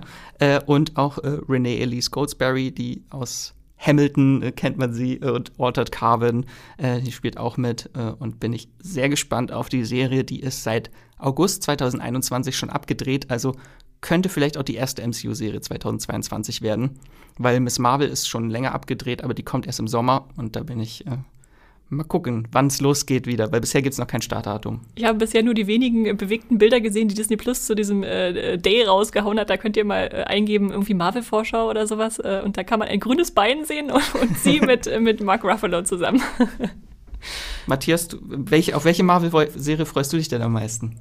Oh je, ich glaube, äh, da ist Moon Knight schon so, so wegen Oscar Isaac halt äh, mein Favorit. Aber eigentlich habe ich auf alle Bock, die da jetzt kommen. Gerade She-Hulk hört sich so, so witzig und auch ein bisschen losgelöst an. Ich mag das, dass sie sich da im Serienkosmos mehr trauen und WandaVision ist dieses Jahr für mich auch die beste MCU. Und da hat man ja gesehen, was, dass das unglaublich gut funktioniert, wenn das MCU sich mal ein bisschen von der bisherigen Formel loslöst und einfach so frei dreht im Comedy-Bereich. Und allein der Gedanke, Tim Roth wieder im MCU zu sehen. Ich meine, Shang-Chi, das war ja, war ja, keine Ahnung, das war super random, sein Auftritt, aber dafür, dass ich lange dachte, sie haben den unglaublichen Hulk so, so an die Seite geschoben und ignorieren ihn jetzt. Und jedes Mal, wenn in einem Meeting irgendjemand sagt, wir haben ja noch den, den, den unglaublichen Hulk hier, dann, dann schweigt einfach Kevin Feige. aber das, das ist ja jetzt schon ein, ein schönes auf, auf den Film wieder zugehen. Und ja, Warum nicht? Mal gucken, ob es länger als eine Folge dauert und er nicht nur ein Fall der Woche ist. Oh Gott, das könnte sehr gut sein, gell? Ja. So, es gibt ja auch noch andere Anwälte im MCU, äh, hm. die da einen Gastauftritt haben könnten. Bin ich dafür. Dann haben wir als nächstes Masters of the Air, Esther. Ja, äh, eine Drama-Kriegsserie ist das, äh, die bei Apple TV Plus starten wird. Eine Miniserie mit neun Episoden ähm, wo ja elf Männer in einem Bomber namens Flying Fortress unterwegs sind und sich da fliegend hinter feindliche Linien wagen während des Zweiten Weltkriegs, äh, während da immer mehr Flieger abgeschossen werden und wird es immer mehr zum Überlebenskampf als eigentlich zum Angriff. Und ähm, was so spannend an dieser Zweiter Weltkriegsserie ist, ist, dass sie produziert wurde von Steven Spielberg und Tom Hanks. Und da werden sich natürlich jetzt alle The, The Pacific und äh, Band of Brothers äh, äh, jauchzend zu Wort melden, so wie ich. Ähm, denn nachdem wir jetzt den D-Day in Europa und Frankreich erlebt haben und den Frontkampf der Marines in den pazifischen Inseln gegen Japan, äh, haben wir jetzt noch eine weitere äh, Frontlinie in der Luft, die da ausgelotet wird. Und da freue ich mich schon sehr drauf, wenn das so in die Qualität der zwei Vorserien anknüpft, dann ja, dann ist das definitiv ein Highlight, eins meiner Highlights 2022. Unter anderem Cary Fukunaga führt Regie, ähm, der zuletzt natürlich den neuesten Bond gemacht hat und auch bei True Detective schon Serienqualitäten bewiesen hat. Und dann sind da viele Jungstars versammelt, zum Beispiel Barry Keoghan aus äh, Eternals, äh, Austin Butler, den ihr aus Shannara Chronicles oder bald auch als Elvis von Bess Lerman kennen werdet, äh, Callum Turner aus äh, den Fantastischen Tierwesen, der den Bruder von Newt spielt ja, ein, klingt nach einem packenden Stück Geschichte, was ich mir unbedingt anschauen will. Wie steht ihr zu, ihr zu Kriegsserien? Ich habe weder äh, Pacific noch Band of Brothers gesehen. Muss oh, danke. Und ich, ich wollte mich jetzt ein bisschen zurücknehmen. Also zumindest, zumindest Band of Brothers muss man sich angucken. Das ist eine der großartigsten Serien. Kriegs könnt ihr vorher streichen, äh, die man, die man mal gesehen hat. Ich, ich weiß, ich weiß, die stehen auch auf meiner Watchlist, aber es ist, es ist so schwer, alte Serien momentan irgendwie in meinen, meinen Serienplan reinzukriegen und, und ich werde das definitiv zum Anlass nehmen, um zumindest einen der beiden zu gucken. Ich wusste gar nichts über den Cast, was du gerade gesagt hast. Alle drei Namen ist ja mega. da, äh, ich meine, Barry King ist wahrscheinlich schon schon der kurz von den dreien. Aber ich bin vor allem auch auf das Projekt sehr gespannt, weil ich Cary Fukunaga als Regisseur super hm. spannend finde. Der hat bisher nur Top-Sachen gemacht und eben auch, dass er selbst in sowas wie True Detective eine unvergleichliche Handschrift hat einfließen lassen. Und das hat man ja dann mit Staffel 2 und 3 gesehen, äh, dass das einen Unterschied macht, wer diese Folgen inszeniert. Das ist nicht die Serie, die da so, so keine Ahnung, kugelsicher ist und egal was kommt, dass das Konzept trägt das oder die Schauspielkombination, sondern was die erste Staffel so gut gemacht hat, führe ich zu großen Teilen auch definitiv auf ihn als regieführende Kraft dahinter zurück. Ja, und das ist dann bei äh, Apple TV Plus, wie gesagt. Äh, also da lohnt sich das Abo bestimmt auch zu behalten bei dir, Matthias. und dann mache ich gleich weiter mit der nächsten Serie, die ich aus dem Hut gezogen habe. Von der habt ihr bestimmt noch nichts gehört. Zumindest hatte ich es bis kurz vor kurzem auch noch nicht. Sie nennt sich Our Flag Means Death. Also unsere Flagge bedeutet den Tod übersetzt. Das ist äh, eine Serie bei HBO Max, also noch unklar, wann sie wo zu uns kommen wird. Und sie spielt 1717, wo ein reicher Landbesitzer, ähm, der Aristokrat Steed Bonnet, äh, eine Midlife-Krise erlebt und beschließt, sein Wohlstandsleben hinter sich zu lassen, um Pirat zu werden. Und äh, das läuft äh, nicht so gut wie geplant. Also wie sollte es auch, wenn man Pirat werden will, Freibeuter.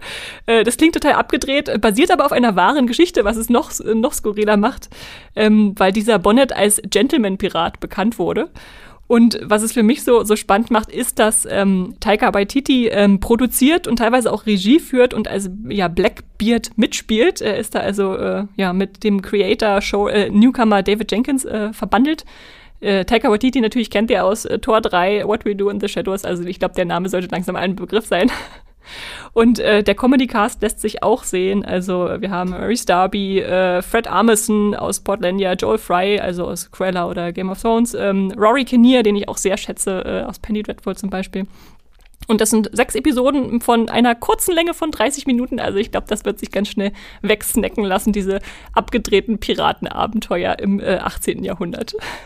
Du hast mich ganz gecatcht mit dem Gentleman-Piraten. Mhm. Also so nach, nach Lupin dieses Jahr, dem Gentleman-Gauner, haben wir jetzt nächstes Jahr dann den Gentleman-Piraten. Aber mit Stephen Bonnet, dem Piraten aus Outland, hat das nichts nee, zu tun, das, oder? Der, der heißt auch Steed, also S-T-E-D-E -E geschrieben, keine Ahnung, wie man das ausspricht, aber nie gehört diesen Vornamen, aber ja. Auf jeden Fall klingt es lustig und ich glaube, weil es auch so kurz ist, kann da jeder mal reingucken. Unbedingt. Dann kramt Matthias im Hut und da sind noch ein paar Zettel drin. Hier steht, oh mein Gott, der geilste Name überhaupt. Obi-Wan Kenobi.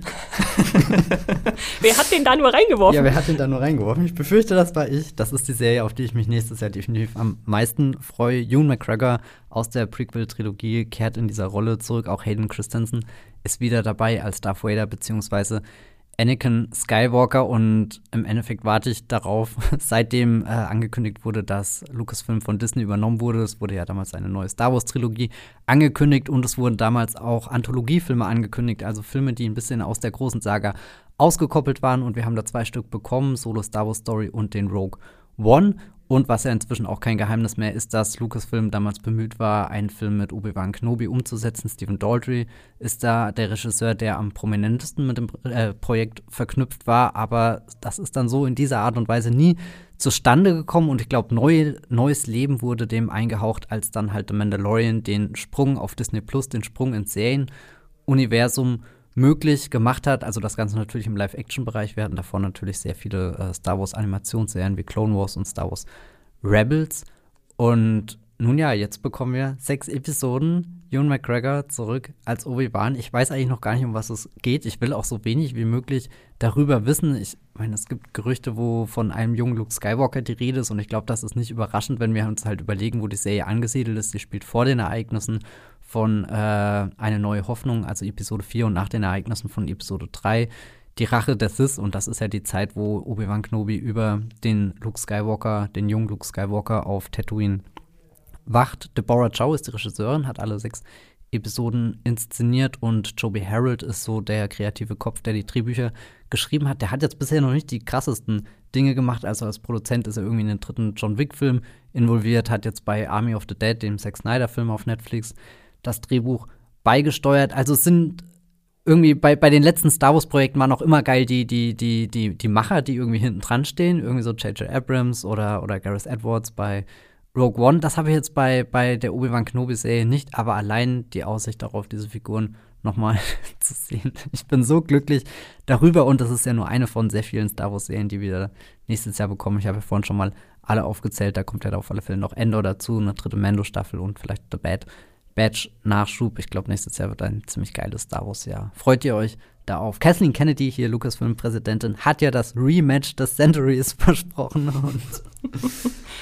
Also ja. der Hype könnte, glaube ich, nicht größer sein. Auch bei der Movie-Pilot äh, Movie Community ist es auf Platz 3 der meist vorgemerkten Serien. Zu Recht, glaube ich, äh, nächstes Jahr. Das, das wird groß. Ja, also Ewan McGregor äh, kann von mir aus alles machen in dieser Serie. Ich bin auch sehr gespannt, was da kommt. Und dadurch, dass ja die beiden Hauptdarsteller, also auch mit Tate Christensen, äh, gealtert sind seit ihren äh, Prequel-Auftritten, ist es ja auch schon eine recht genaue Zeiteingrenzung, würde ich mal sagen. Also die können ja jetzt nicht ganz weit vor oder ganz weit zurückspringen, äh, einfach durch das Alter der Schauspieler, die wir da haben. Weiß man denn schon, wann die startet ungefähr? Na, da gibt es ganz viele Gerüchte. Viele positionieren die so um den 4. Mai, was ja traditionell dieser Star Wars-Feiertag ist mit May the 4th be with you.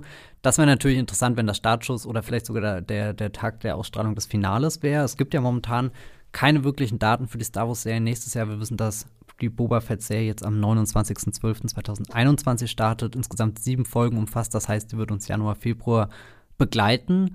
Und da wir ja eine Fülle an Star Wars-Serien nächstes Jahr haben, können sie ja gar nicht so eine große Pause machen, weil wir haben es ja dieses Jahr bei Marvel gesehen, dass Disney Plus das so taktet, dass es eigentlich keine Überschneidung gibt, sondern eher der Staffelstab wird von einer Serie zur nächsten gegeben. Also ich glaube nicht, dass irgendwie, keine Ahnung, Boba Fett und Obi-Wan gleichzeitig laufen werden. Das wäre aus vielerlei Hinsicht Schmarrn.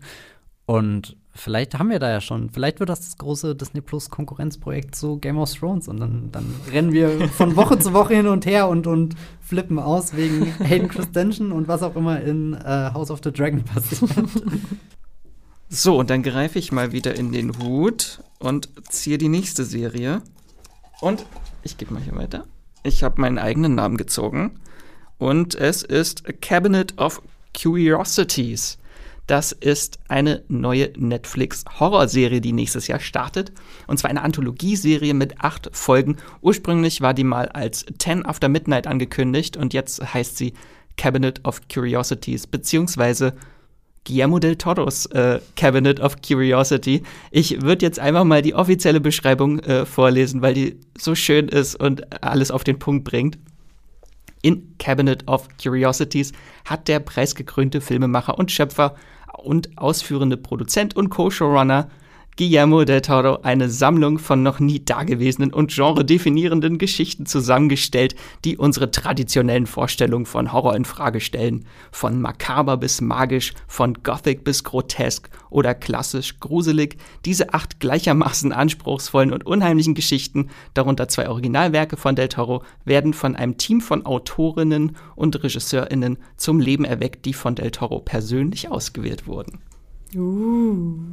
Genau, und das sind äh, zum Beispiel die Regisseure und Regisseurinnen, die diese Folgen inszenieren. Da sind wirklich tolle Horrormenschen dabei. Da haben wir einmal Jennifer Kent, die The Babadook inszeniert hat, David Pryor, der The Empty Man äh, gemacht hat, Keith Thomas, der The Vigil dieses Jahr oder letztes Jahr inszeniert hat und 2022 äh, auch das Stephen King Reboot Firestarter inszeniert. Dann haben wir Panos Kosmatos, der Mandy-Regisseur, äh, Catherine Hardwick, äh, die Twilight-Regisseurin, Vincenzo Natali, äh, Cube und Splice, Anna Lili Amirpur, äh, A Girl Walks Home Alone at Night. Und Guillermo Navarro del Toros äh, treuster Kameramann, glaube ich, unter anderem bei Pacific Rim, Pan's Labyrinth, Devil's Backbone und Hellboy hat er die Kamera dort gemacht. Und der Cast ist auch unglaublich, da spielt Rupert Grint mit Andrew Lincoln. Was macht Andrew Lincoln in einer anderen Serie als The Walking Dead? Der soll jetzt ja nicht mal da vor die Kamera.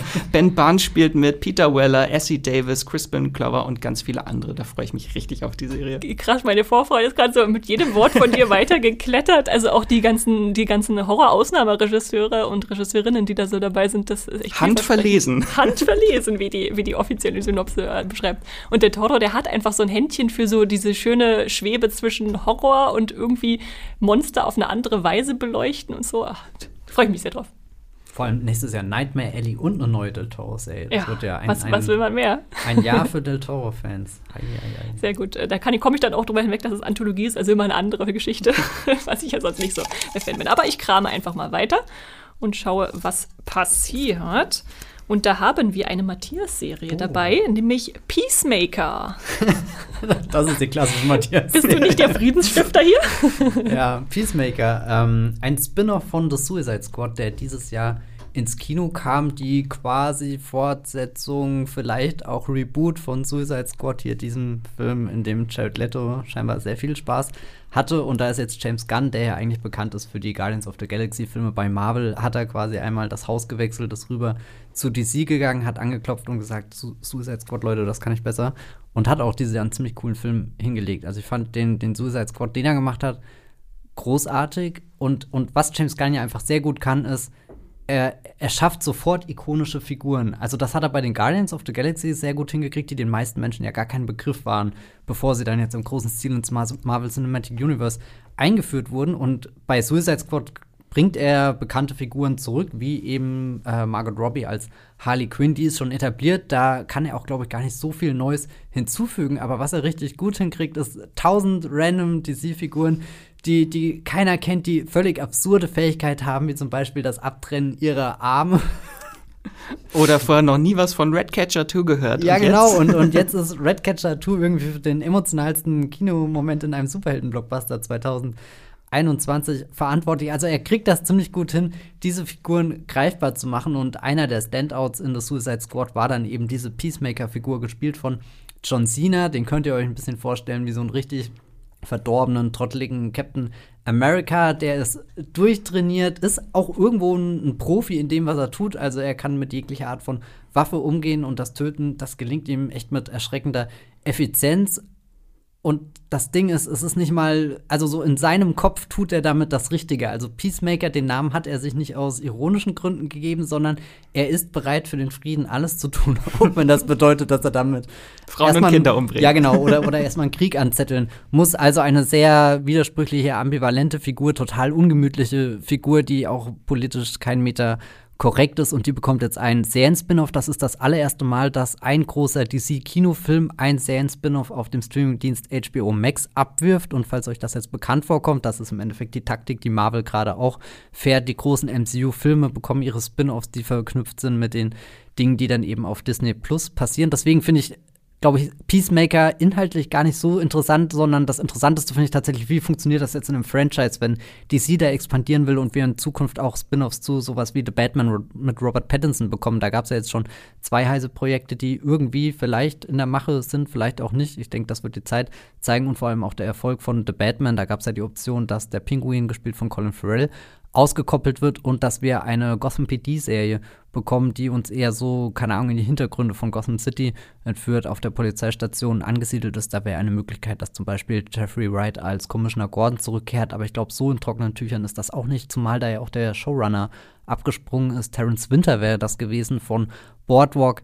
Empire, also eigentlich super interessante Namen, die mit all diesen Serienprojekten in Verbindung stehen. Und da bin ich gespannt, ob Peacemaker einfach ein guter Startschuss ist oder ob es vielleicht eher so ein, so ein Projekt wird, wo du die Nase rümpfst und dir denkst, okay, das wäre nicht notwendig gewesen, zumal das Projekt ja auch nie so geplant war, sondern eher aus der Laune heraus entstanden ist, weil James Gunn gemerkt hat, er liebt diesen Peacemaker-Charakter unglaublich. Er spricht davon, dass John Cena eine seiner größten Inspirationen, eigentlich schon seine Muse der letzten Jahre ist und hat sich dann da, bevor er jetzt wieder zu Marvel geht und den Guardians 3 inszeniert, hingesetzt, acht Episoden geschrieben, fünf davon sogar selbst inszeniert. Also irgendwie finde ich das auch sympathisch, dass dieses Projekt so spontan entstanden ist. Und das hast du ja eigentlich selten auf, auf diesem Level von, von teuren, kostspieligen Produktionen. Und die Peacemaker-Serie, ich glaube, im Vergleich zu Suicide Squad schalten wir da auch ein paar Gänge runter, was das Budget angeht, was die Ausstattung angeht, was generell die Größenordnung angeht. Das wirkt eher wie, wir gründen die Hintergründe der Figur auf so einem Vorstadt. Setting, aber vielleicht könnte das auch ganz sympathisch sein. Als ich den Trailer gesehen habe, musste ich sehr oft an Super denken. Und das ist ja so der, der, einer der radikalsten Superheldenfilme der letzten Jahre. Eigentlich der Vorläufer von Deadpool, Kick-Ass und allem und natürlich ein Film von James Gunn. Vielleicht schließt er da an diese fast schon Underground-Phase an und, und schenkt uns acht völlig durchgeknallte Superhelden-Episoden, die du eigentlich gar nicht, wo du gar nicht drüber lachen magst, weil sie so böse sind. es fühlt sich jetzt gerade wieder wie äh, ein Jahr zuvor an, wo wir nicht wussten, wie sieht eigentlich eine Serie aus, die direkt aus dem MCU stammt. Und jetzt äh, haben wir dann äh, das gleiche mit dem DC-EU, die dann also, direkt damit verbunden ist. So, so wieder so, so ein bisschen was entdecken. Also ich bin sehr gespannt darauf und mal schauen, was passiert. Ich reiche den Hut weiter. An Max, ja. Uh. Max darf ziehen. So, wir haben. Setz dir deinen Peacemaker-Helm auf und dann liest vor, was da drauf steht. Diesmal nicht The Watcher, sondern The Witcher. Blood Origin. Genau, das ist ein Spin-off zur großen Netflix-Fantasy-Serie und Romanadaption The Witcher. Das ist eine Miniserie in sechs Folgen und die taucht tief in die Historie des Kontinents ein und die Welt, die wir aus The Witcher mit Henry Cavill kennen. Und äh, das Ganze soll 1200 Jahre in die Vergangenheit abtauchen. Also es ist eigentlich so ein bisschen dann auch was. Herr der Ringe-Konkurrenz. Herr der Ringe und äh, House of the Dragon, das sind ja alles so Prequels, ja, ja. die so in die Vergangenheit bekannter Welten eintauchen. Und hier macht Netflix das dann mit dem Kontinent.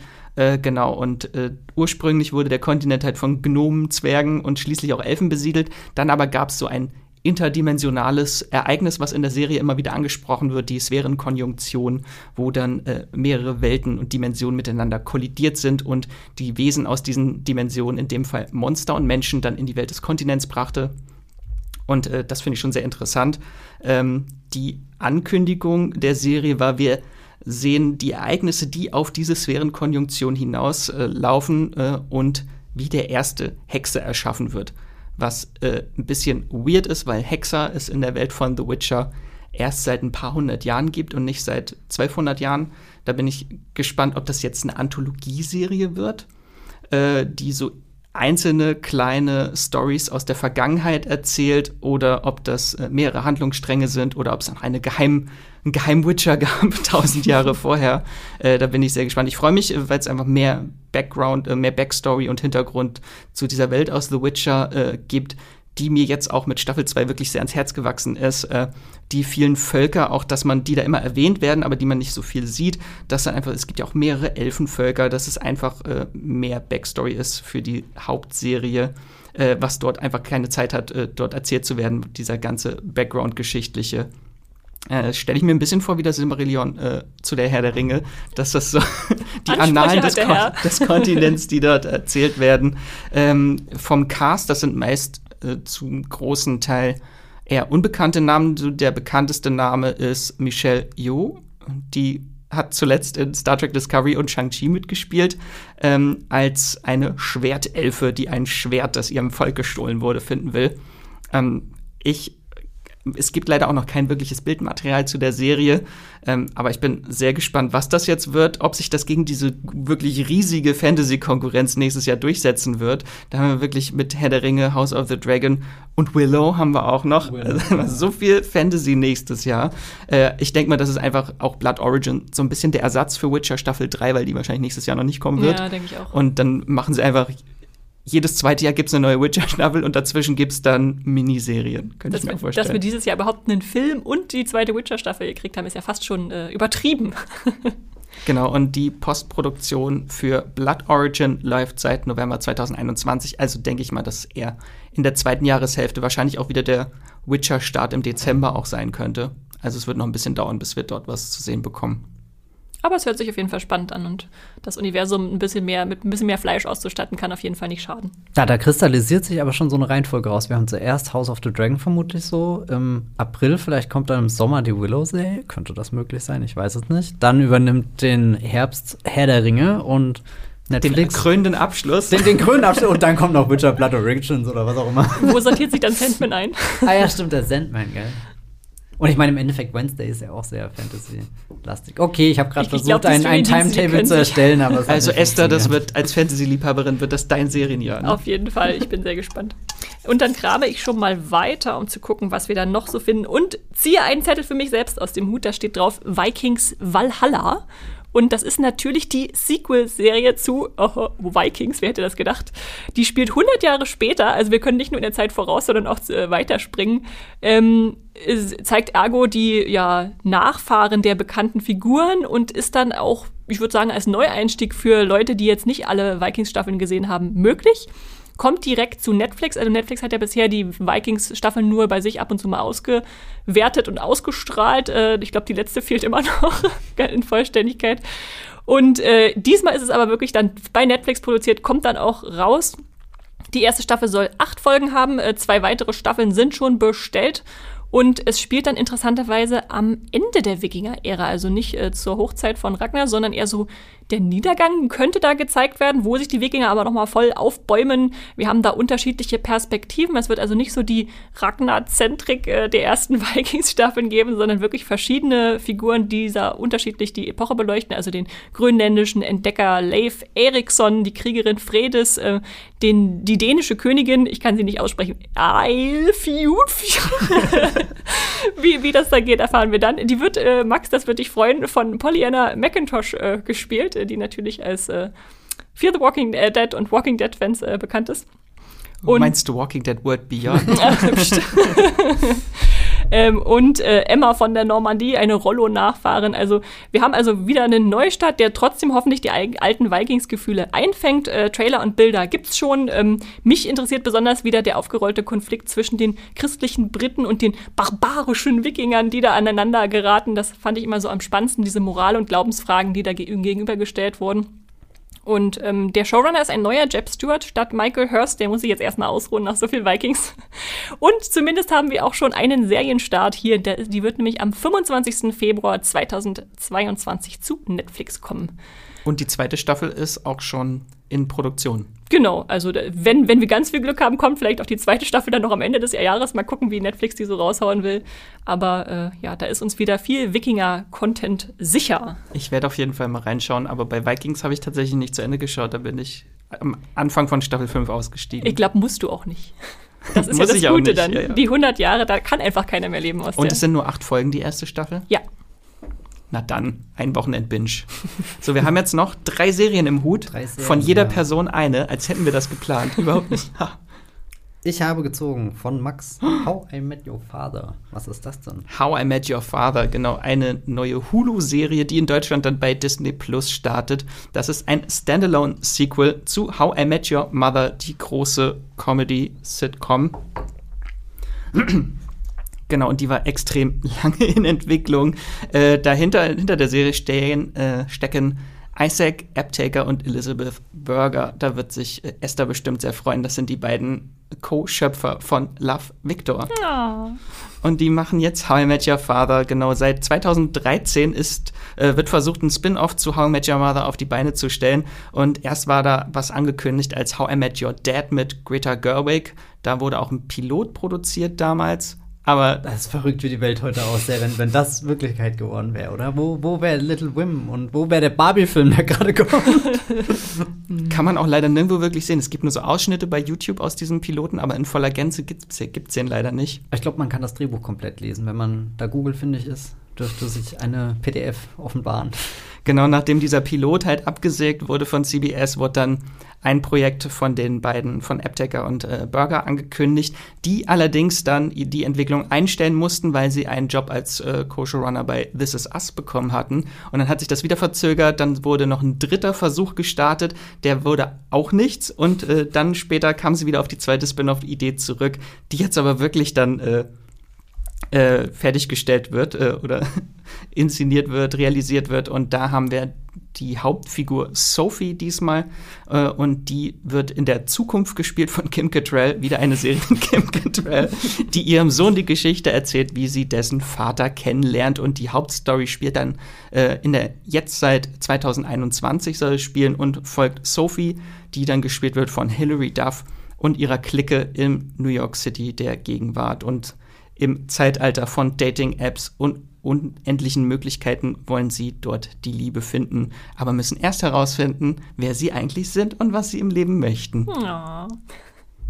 Freut ihr euch darauf? Also ich habe überhaupt keine How I Met Your Mother Gefühle. Insofern äh, bin ich da mal gespannt, ob ich da reingucken werde und Anschluss finde.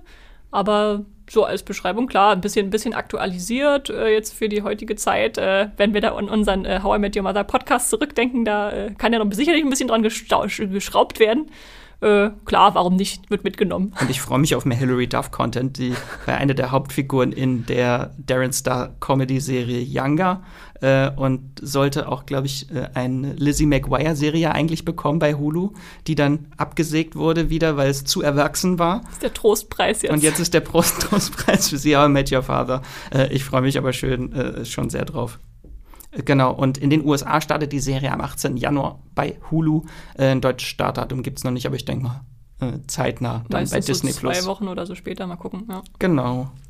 So, und dann die vorletzte Serie aus dem Hut gezaubert. Esther.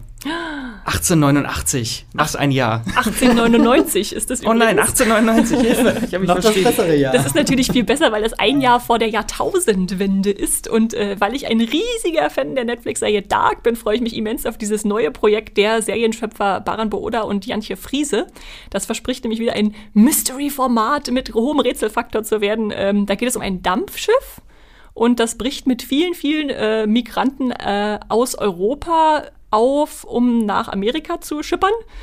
Ähm, also da verlassen sie die alte Welt mit Hoffnungen für die neue Richtung New York, ähm, treffen aber unterwegs auf hoher See ein zweites Schiff an. Und das liegt da ganz verlassen da. Und dann beginnt der Albtraum. Ihr seht, ich bin schon sehr aufgeregt. Ähm, also, dass dann, wir tauchen dann auch in die Vergangenheit der Passagiere ein und dann wird so ein Netz von Geheimnissen langsam aufgedeckt, äh, weil das lässt sie alle irgendwie ein bisschen, ja, noch andere Motive haben, warum sie da auf dem Schiff sind. Und das sind acht Episoden, die Netflix wieder produziert für dieses unschlagbare Duo. Und ähm, das, das ist diesmal keine deutsche, sondern eine internationale Produktion. Also die Originalsprache ist Englisch. Und deshalb haben wir auch SchauspielerInnen aus aller Herren Länder dabei. Also aus Deut ähm, Deutschland zum Beispiel Andreas Pietschmann, der in Dark den mittelalten Jonas gespielt hat. Ähm, aus Spanien Miguel Bernot, den wir alle aus Elite kennen. Ähm, Dänemark Alexandre Guillaume, der jetzt in The Head oder The Wheel of Time zu sehen war. Äh, Frankreich äh, Anjurin Banat, äh, der in Dunkirk zum Beispiel zu sehen war. Oder ja, Großbritannien, Emily Beecham, Anthony Lesser. Also ganz viele Gesichter, die ihr bestimmt schon mal gesehen habt und dann sie wiedererkennen werdet. Und ja, im Vorfeld gab es auch große Furore um diese Serie, weil sie die, ja, die neueste virtuelle Technologie benutzt hat, also in so einem Tank gedreht hat, so einem Volume äh, genannt, so eine runde äh, ja, Darstellung von Umgebung. Also die waren im Prinzip die ganze Zeit in einer Halle, haben aber nach ähm, Star Wars Vorbild, du kennst das sicherlich, Matthias, äh, dieses Mandalorian neueste Technik benutzt, äh, um dann Umgebung zu simulieren. Und mal gucken, ob man das sieht. Äh, ich bin aber sehr gespannt. Da scheinen sie viel, viel Zeit und Arbeit und äh, Herz reingesteckt zu haben. Ich finde, die Prämisse hört sich so gut an. Also allein wie du es gerade vorgetragen hast, getragen hast, hier die Geheimnisse auf dem Dampfer auf hoher See, irgendwie so, so eine Mischung aus Mord im Orient Express und Titanic wünsche ich mir davon. Wo man noch nicht so wirklich weiß, worum es eigentlich jetzt wirklich geht. Ja, ja. Was hat es mit diesem Schiff auf sich? Ich vermute ja, wahrscheinlich ist es das exakt gleiche Schiff und alle sind darauf tot. Vielleicht. Max hat jetzt schon Theorien, wir wissen noch nicht. Aber wir Meine Dark-Theorien. ja, also die Dark-Vorfreude von uns Dark-Fans ist groß und ich glaube auch alle anderen können sich darauf freuen, weil es natürlich was völlig Eigenständiges ist. Und ich kriege den Hut, um den letzten Zettel zu sehen. Wer, wer noch eine Serie nicht vorgetragen weiß, hat, Matthias, weiß welche Serie da noch drin ist.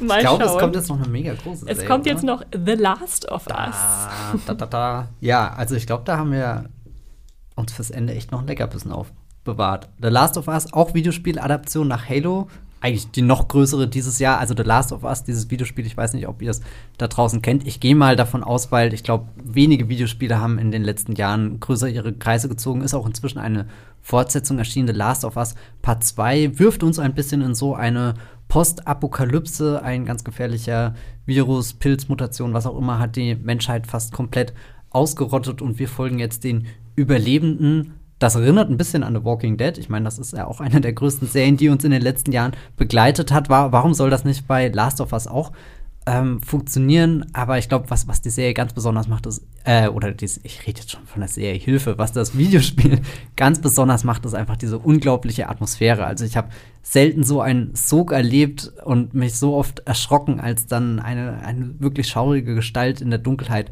aufgepoppt ist und wir finden uns da in der Rolle von Joel wieder, der die junge Ellie aus einer Quarantänezone heraus zum Widerstand transportieren muss, weil äh, sie immun ist gegen all die grausamen Dinge, die in dieser Welt passieren, vor allem eben diese Pilzmutation. Und zwischen den beiden entsteht halt so eine, so eine quasi Vater-Tochter- Beziehung, aber sie finden sich einfach in einer grausamen Welt wieder, wo man, wo eine heile Familie einfach nicht mehr möglich ist, sondern an jeder Ecke lauert im Endeffekt jemand, der dir an den Kragen will. Und es sind nicht nur die beiden gegen den Rest der Welt, sondern es sind auch die beiden, wie sie zueinander finden, wie sie einander lernen zu vertrauen und wie dann dieses Vertrauen auf die Probe gestellt wird und so. Also die Serie blickt ganz tief in menschliche Abgründe hinein. Ich habe schon wieder die Serie gesagt. Verdammt, das Videospiel. Die Serie hoffentlich auch. Die Serie hoffentlich auch, weil die kommt von zwei interessanten Menschen. Einerseits ist hier ähm, Neil Druckmann mit dabei. Das ist derjenige, der auch hinter den Videospielen steht und serientechnisch haben sie sich Craig Mason mit an Bord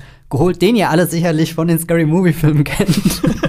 Was für eine Kombination. Ja, aber ich scherze. Nein, also ich meine, er hat da mitgemacht, aber ich glaube, das, warum er serientechnisch momentan einer der meistgefragten Namen ist, liegt an Chernobyl, der Jared Harris Serie, die da vor ein paar Jahren kam und ja auch einen, einen unvergleichlichen Serienhype ausgelöst hat. Das macht, das, macht, für mich auch schon mehr Sinn. Das ist so, wenn Chernobyl noch schlimmer ausgegangen wäre, hätten wir The Last of Us. Ja, ja, ich glaube, glaub, er passt da ganz gut. Und worauf ich mich auch noch freue, die Pilotepisode wird inszeniert von Kantemir Balagov. Und falls euch der Name nicht sagt, ist das nicht schlimm, aber der hat vor ein paar Jahren diesen wunderbaren Film Beanpole gemacht. Wobei wunderbar, das ist eigentlich auch ein zutiefst verstörender, extrem fiebriger Film, aber der wahnsinnig gut mit Stimmung arbeitet und den, den furchtbaren Situationen, in denen sich die Menschen wiederfinden. Also so ein, so ein Kriegsdrama auch irgendwie, aber nicht direkt an der Front, sondern wir sind eher zurück in, in Krankenhäusern und erleben da das Leid. Und, und da hast du echt eine, also der ist aufgeladen mit einer Atmosphäre, du hast danach das Gefühl, du musst dich erstmal eine Woche hinlegen und ausruhen. Ich glaube, wenn er irgendwas davon mit reintragen kann in die Last of Us-Serie, wäre das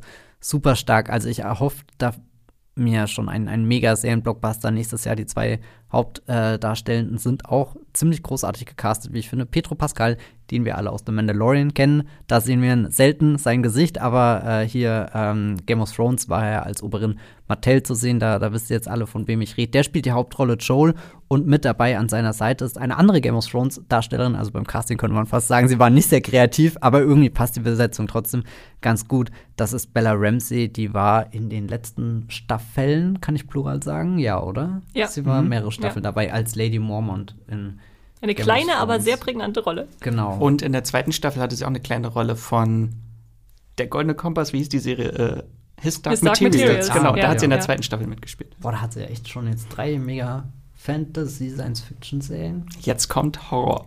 Jetzt kommt Also ich bin sehr gespannt, Last of Us. Ich weiß nicht, habt ihr das Spiel gespielt?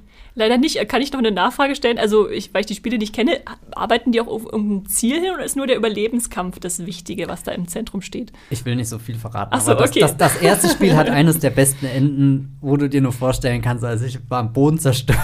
ich glaube, Max, du hast gespielt, oder? Ich habe nur die Demo damals gespielt. What? Schande auf mein Haupt. Du hast ja noch ein bisschen Zeit, wer weiß man das. Ich hab's nicht so mit Horrorspielen. Ich bin ja unglaublicher Horrorfan. Ich kann alles sehen, aber bei Horrorspielen, da sitze ich direkt zitternd irgendwie hinter der Couch. Also, ich habe als Kind einmal äh, Silent Hill die ersten fünf Minuten gespielt und habe dann geheult und bin rausgerannt. Ich kann das aber komplett nachvollziehen. Also ich war auch körperlich einfach erschockt nach, äh, erschöpft, nachdem ich Last of Us gespielt habe. Das, das nimmt einen mit und also wenn die Serie auch nur ansatzweise irgendwas davon rüberträgt, dann machen wir montags Redaktionssitzungen und, und liegen uns weint in den Armen oder so. das war ein Ausblick auf 2022 in der Redaktion. Ja, damit würde ich sagen, der Hut ist leer. Ja. Ähm, und das war jetzt einfach nur eine kleine, ein, eine kleine Auswahl an den vielen, vielen, viel zu vielen äh, spannenden Serien, die 2022 starten. Und jetzt habe ich noch was kleines Besonderes für euch. Da wir ja nur drei Personen aus der Moviepilot-Redaktion sind und euch unsere Highlights mitgebracht haben, habe ich auch noch unsere anderen KollegInnen aus der Redaktion nach ihrer Serienvorfreude gefragt. Und die haben sie uns per Sprachnachrichten geschickt. Moin, mein Name ist Jenny und meine am meisten erwartete Serie 2022 ist The Gilded Age über reiche und neureiche Leute im New York von 1880 und der wichtigste Grund dafür ist Julian Fellows, denn dieser Serienschöpfer hat mich schon mit Downton Abbey richtig begeistert. Hallo, hier ist Hendrik äh, und mein Serienhighlight 2022 ist Pam and Tommy weil Lily James als Pamela Anderson einfach ein schwindelerregendes Casting ist und weil ich unbedingt wissen will, äh, wie die Hoop-Szene umgesetzt wird. Äh, wer jetzt nicht weiß, wovon ich spreche, muss das einfach mal googeln. Hallo, hier ist der Patrick. Ich freue mich 2022 extrem auf die deutsche ZDF-Serie Der Schwarm, weil ich damals in der Schule den Roman von Frank Schätzing gelesen habe und mal gespannt bin, wie diese ziemlich gewaltige Sci-Fi-Story als Serie funktioniert. Hi, ich bin Lisa. Ich freue mich 2022 am meisten auf die Netflix-Serie Inventing Anna, wo es äh, um den echten Fall einer jungen Frau geht, die sich als deutsche Erbin ausgegeben hat und damit in New York unfassbar viele reiche und berühmte Partymenschen verarscht und ausgenommen hat. Hi, ich bin Jan Felix und die Serie, auf die ich mich 2022 am meisten freue, ist Andor, weil mir als Star Wars-Fan die Figur in Rogue One schon extrem gefallen hat. Und ich glaube, dass die Ambivalenz von ihr für das Franchise einfach großes Potenzial besitzt. Und Diego Luna als Hauptdarsteller ist natürlich auch einfach allererste Sahne. Ja, da habt ihr jetzt noch eine ganze Menge weiterer Serientipps für eure Merklisten. Das ist alles eskaliert, glaube ich, heute. Ich möchte nur wissen, wann hat Patrick in der Schule der Schwarm gelesen? Wie viele Jahre? Wahrscheinlich meint er während der Schulzeit, aber nicht so. in der Schule für, für einen Deutschunterricht oder so. Das wäre ja harte Abendschüler. Für die gesamte Oberstufe einfach drei Jahre lang. ja, damit haben wir jetzt äh, viele Neuheiten äh, gehabt bei uns im Podcast aber starten natürlich auch nächstes Jahr extrem viele neue Staffeln äh, unserer Lieblingsserien, die wir jetzt nicht alle mit hier reinbringen konnten, weil sonst äh, wäre das alles noch weiter eskaliert. Äh, deswegen wollen wir euch unsere drei, jeweils drei größten Staffel-Highlights einmal kurz auflisten. Also, dass wir nicht groß darüber sprechen, einfach nur. Darf ich einen Satz dazu sagen? Ausnahmsweise. Dann darfst du anfangen. Okay, also einerseits äh, Love Victor Staffel 3, dann bei Disney Plus, war einfach eins meiner Highlights 2021 äh, und soll nächsten Monat weitergehen. Nach diesem Cliffhanger muss es jetzt äh, alles auflösen, was, was mein Herz bewegt. dann Evil Staffel 2, beziehungsweise vielleicht sogar 3, dann zu Paramount Plus. Eine der viel zu wenig beachteten Horror-Highlight-Serien, die äh, mit Gänsehaut und Lachen so spielt wie keine andere Serie. Großartig, müsst ihr euch unbedingt anschauen, wenn ihr Staffel 1 noch nicht gesehen habt. Und endlich, endlich, endlich kommt hoffentlich die HBO-Serie dann zu Sky zurück. Barry, Staffel 3, der Auftragskiller, der Schauspieler werden will, äh, hat, macht schon viel zu lange Pause und äh, ja, geniale äh, Dramedy mit Bill Hader. Matthias.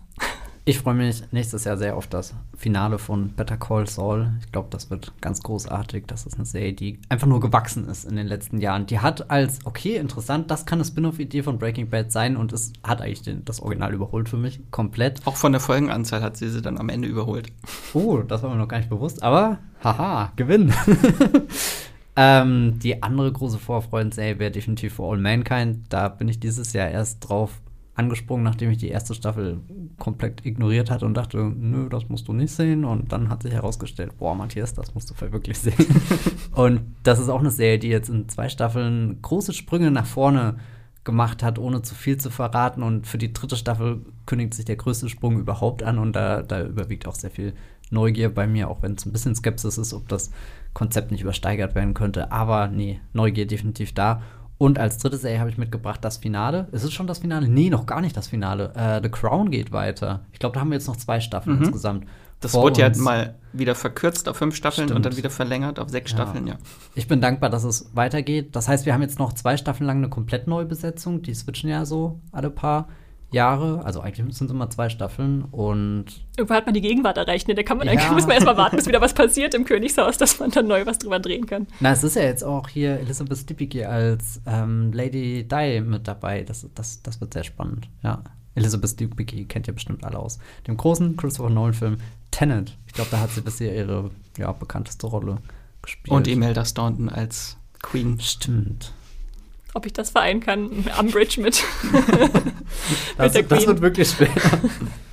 Max, wie sieht's bei dir aus? Deine drei Highlights zur nächsten äh, Staffel? Genau, bei mir ist es Prinz der Drachen, die große Netflix-Fantasy-Animationsserie Staffel 4 bis 7. Die Serie wurde verlängert, also komplett bestellt bis äh, Staffel 7, aber wir warten jetzt schon zwei Jahre lang irgendwie auf die vierte Staffel. Also können Sie bitte jetzt alles raushauen. Ich brauche mehr. Dann habe ich bei mir die dritte Staffel The Boys. Da freue ich mich sehr, was die Serie dort zu bieten hat. Ob diese große Hero-Gasm-Story dann, wie sie umgesetzt wird. Die große Orgie aller SuperheldInnen. Äh, und die dritte Staffel Ted Lasso, weil wir brauchen jedes Jahr einfach ja. Ted Lasso. Ja. Darf ich noch nach Euphoria reinwerfen? Weil ich habe gesehen, das stand bei unseren Notizen, aber es kann rein theoretisch keiner mehr nehmen. Aber ich Jetzt hast du es ja schon getan, jetzt können ja, wir es nicht mehr zurücknehmen. Wir haben es yes. alle zusammen genommen. Sie ist sehr wichtig, diese Serie. Ich wollte das erwähnen. Sehr gut. So, damit kommt äh, unsere letzte Streamgestöber-Folge für 2021 zu einem Ende. Aber wir blicken voller Vorfreude aufs nächste Jahr mit vielen äh, tollen neuen Folgen. Äh, dann würde ich sagen, erstmal ein großes, riesiges Dankeschön an die Fans und HörerInnen ohne die Streamgestöber nicht möglich wäre. Und auch all die treuen Fans, die uns in diesem Jahr wieder viele, viele Zuschriften, sei es Kritik, Lob, Themenwünsche oder Anmerkungen und Fragen zu den Inhalten unserer Folgen per Mail oder in den sozialen Medien zugesendet haben. Vielen lieben Dank. Und äh, wenn ihr uns unterstützen wollt, ihr könnt uns natürlich auch äh, einfach gerne immer Feedback per Mail schicken an podcast.moviepilot.de und ihr helft uns natürlich auch, wenn ihr unseren Podcast abonniert bei Spotify, Apple Podcasts oder Podcast Addict, also in irgendeiner App, wo es Podcasts gibt. Ähm, das hilft uns auf jeden Fall. Äh, oder wenn ihr uns bewertet bei Apple Podcasts, ähm, genau, das äh, hilft uns einfach, um mehr gefunden zu werden, weil dann auch die Platzierung höher ist und mehr neue potenzielle HörerInnen uns finden können. Und äh, das wäre super, wenn ihr das macht und uns eine kleine Bewertung mit mindestens fünf Sternen einfach hinterlässt. So als, als Jahresabschiedsgeschenk. Abschlussgeschenk. Abschied, das wäre ein bisschen drastisch. Genau, ein kleines Geschenk. Wir haben euch 22 Serien-Highlights geschenkt. so. Noch mehr für die Watchlist. Esther, wo kann man dich denn sonst außerhalb des Streamgestöbers hören sehen? Lesen. kontaktieren, lesen, alles. Mich findet ihr als Esther Stroh oder Strawstar bei Moviepilot zu lesen und als Straw-Star bei Twitter und Instagram. Matthias? Ich bin bei Movieplot unter meinem ganz normalen Namen Matthias Hopf oder als Bibelbrox zu finden mit 2e und wenn ihr mich bei Twitter sucht, findet ihr mich da auch als Bibelbrox, aber dieses Mal mit 3e. Oder unter meinem ganz normalen Namen. Und mich findet ihr bei Moviepilot, äh, Instagram und Twitter unter Wieselmax oder Max Wieseler. Dann würde ich sagen, ich danke euch für diese schöne Zusammenstellung an Serien-Highlights nächstes Jahr. Wird ein tolles Jahr. Also wir haben jetzt schon 22 Serien, über die wir sprechen können, nochmal, wenn sie dann da sind. Äh, dann würde ich sagen, wünsche ich euch allen einen guten Rutsch, einen guten Rutsch, ein frohes neues Jahr und äh, streamt was Schönes. Tschüss. Ciao. Tschüss. Das war die neue Folge Streamgestöber. Abonniert uns bei Spotify, Apple oder der Podcast-App eures Vertrauens und wir freuen uns auch ganz besonders über eure Bewertungen. Die Musik wurde aufgenommen und produziert von Tomatenplatten. Feedback und Wünsche gehen an podcast.moviepilot.de. Wie ihr mit eurer Sprachnachricht im Podcast landet, erfahrt ihr in den Shownotes und unter www.moviepilot.de slash podcast.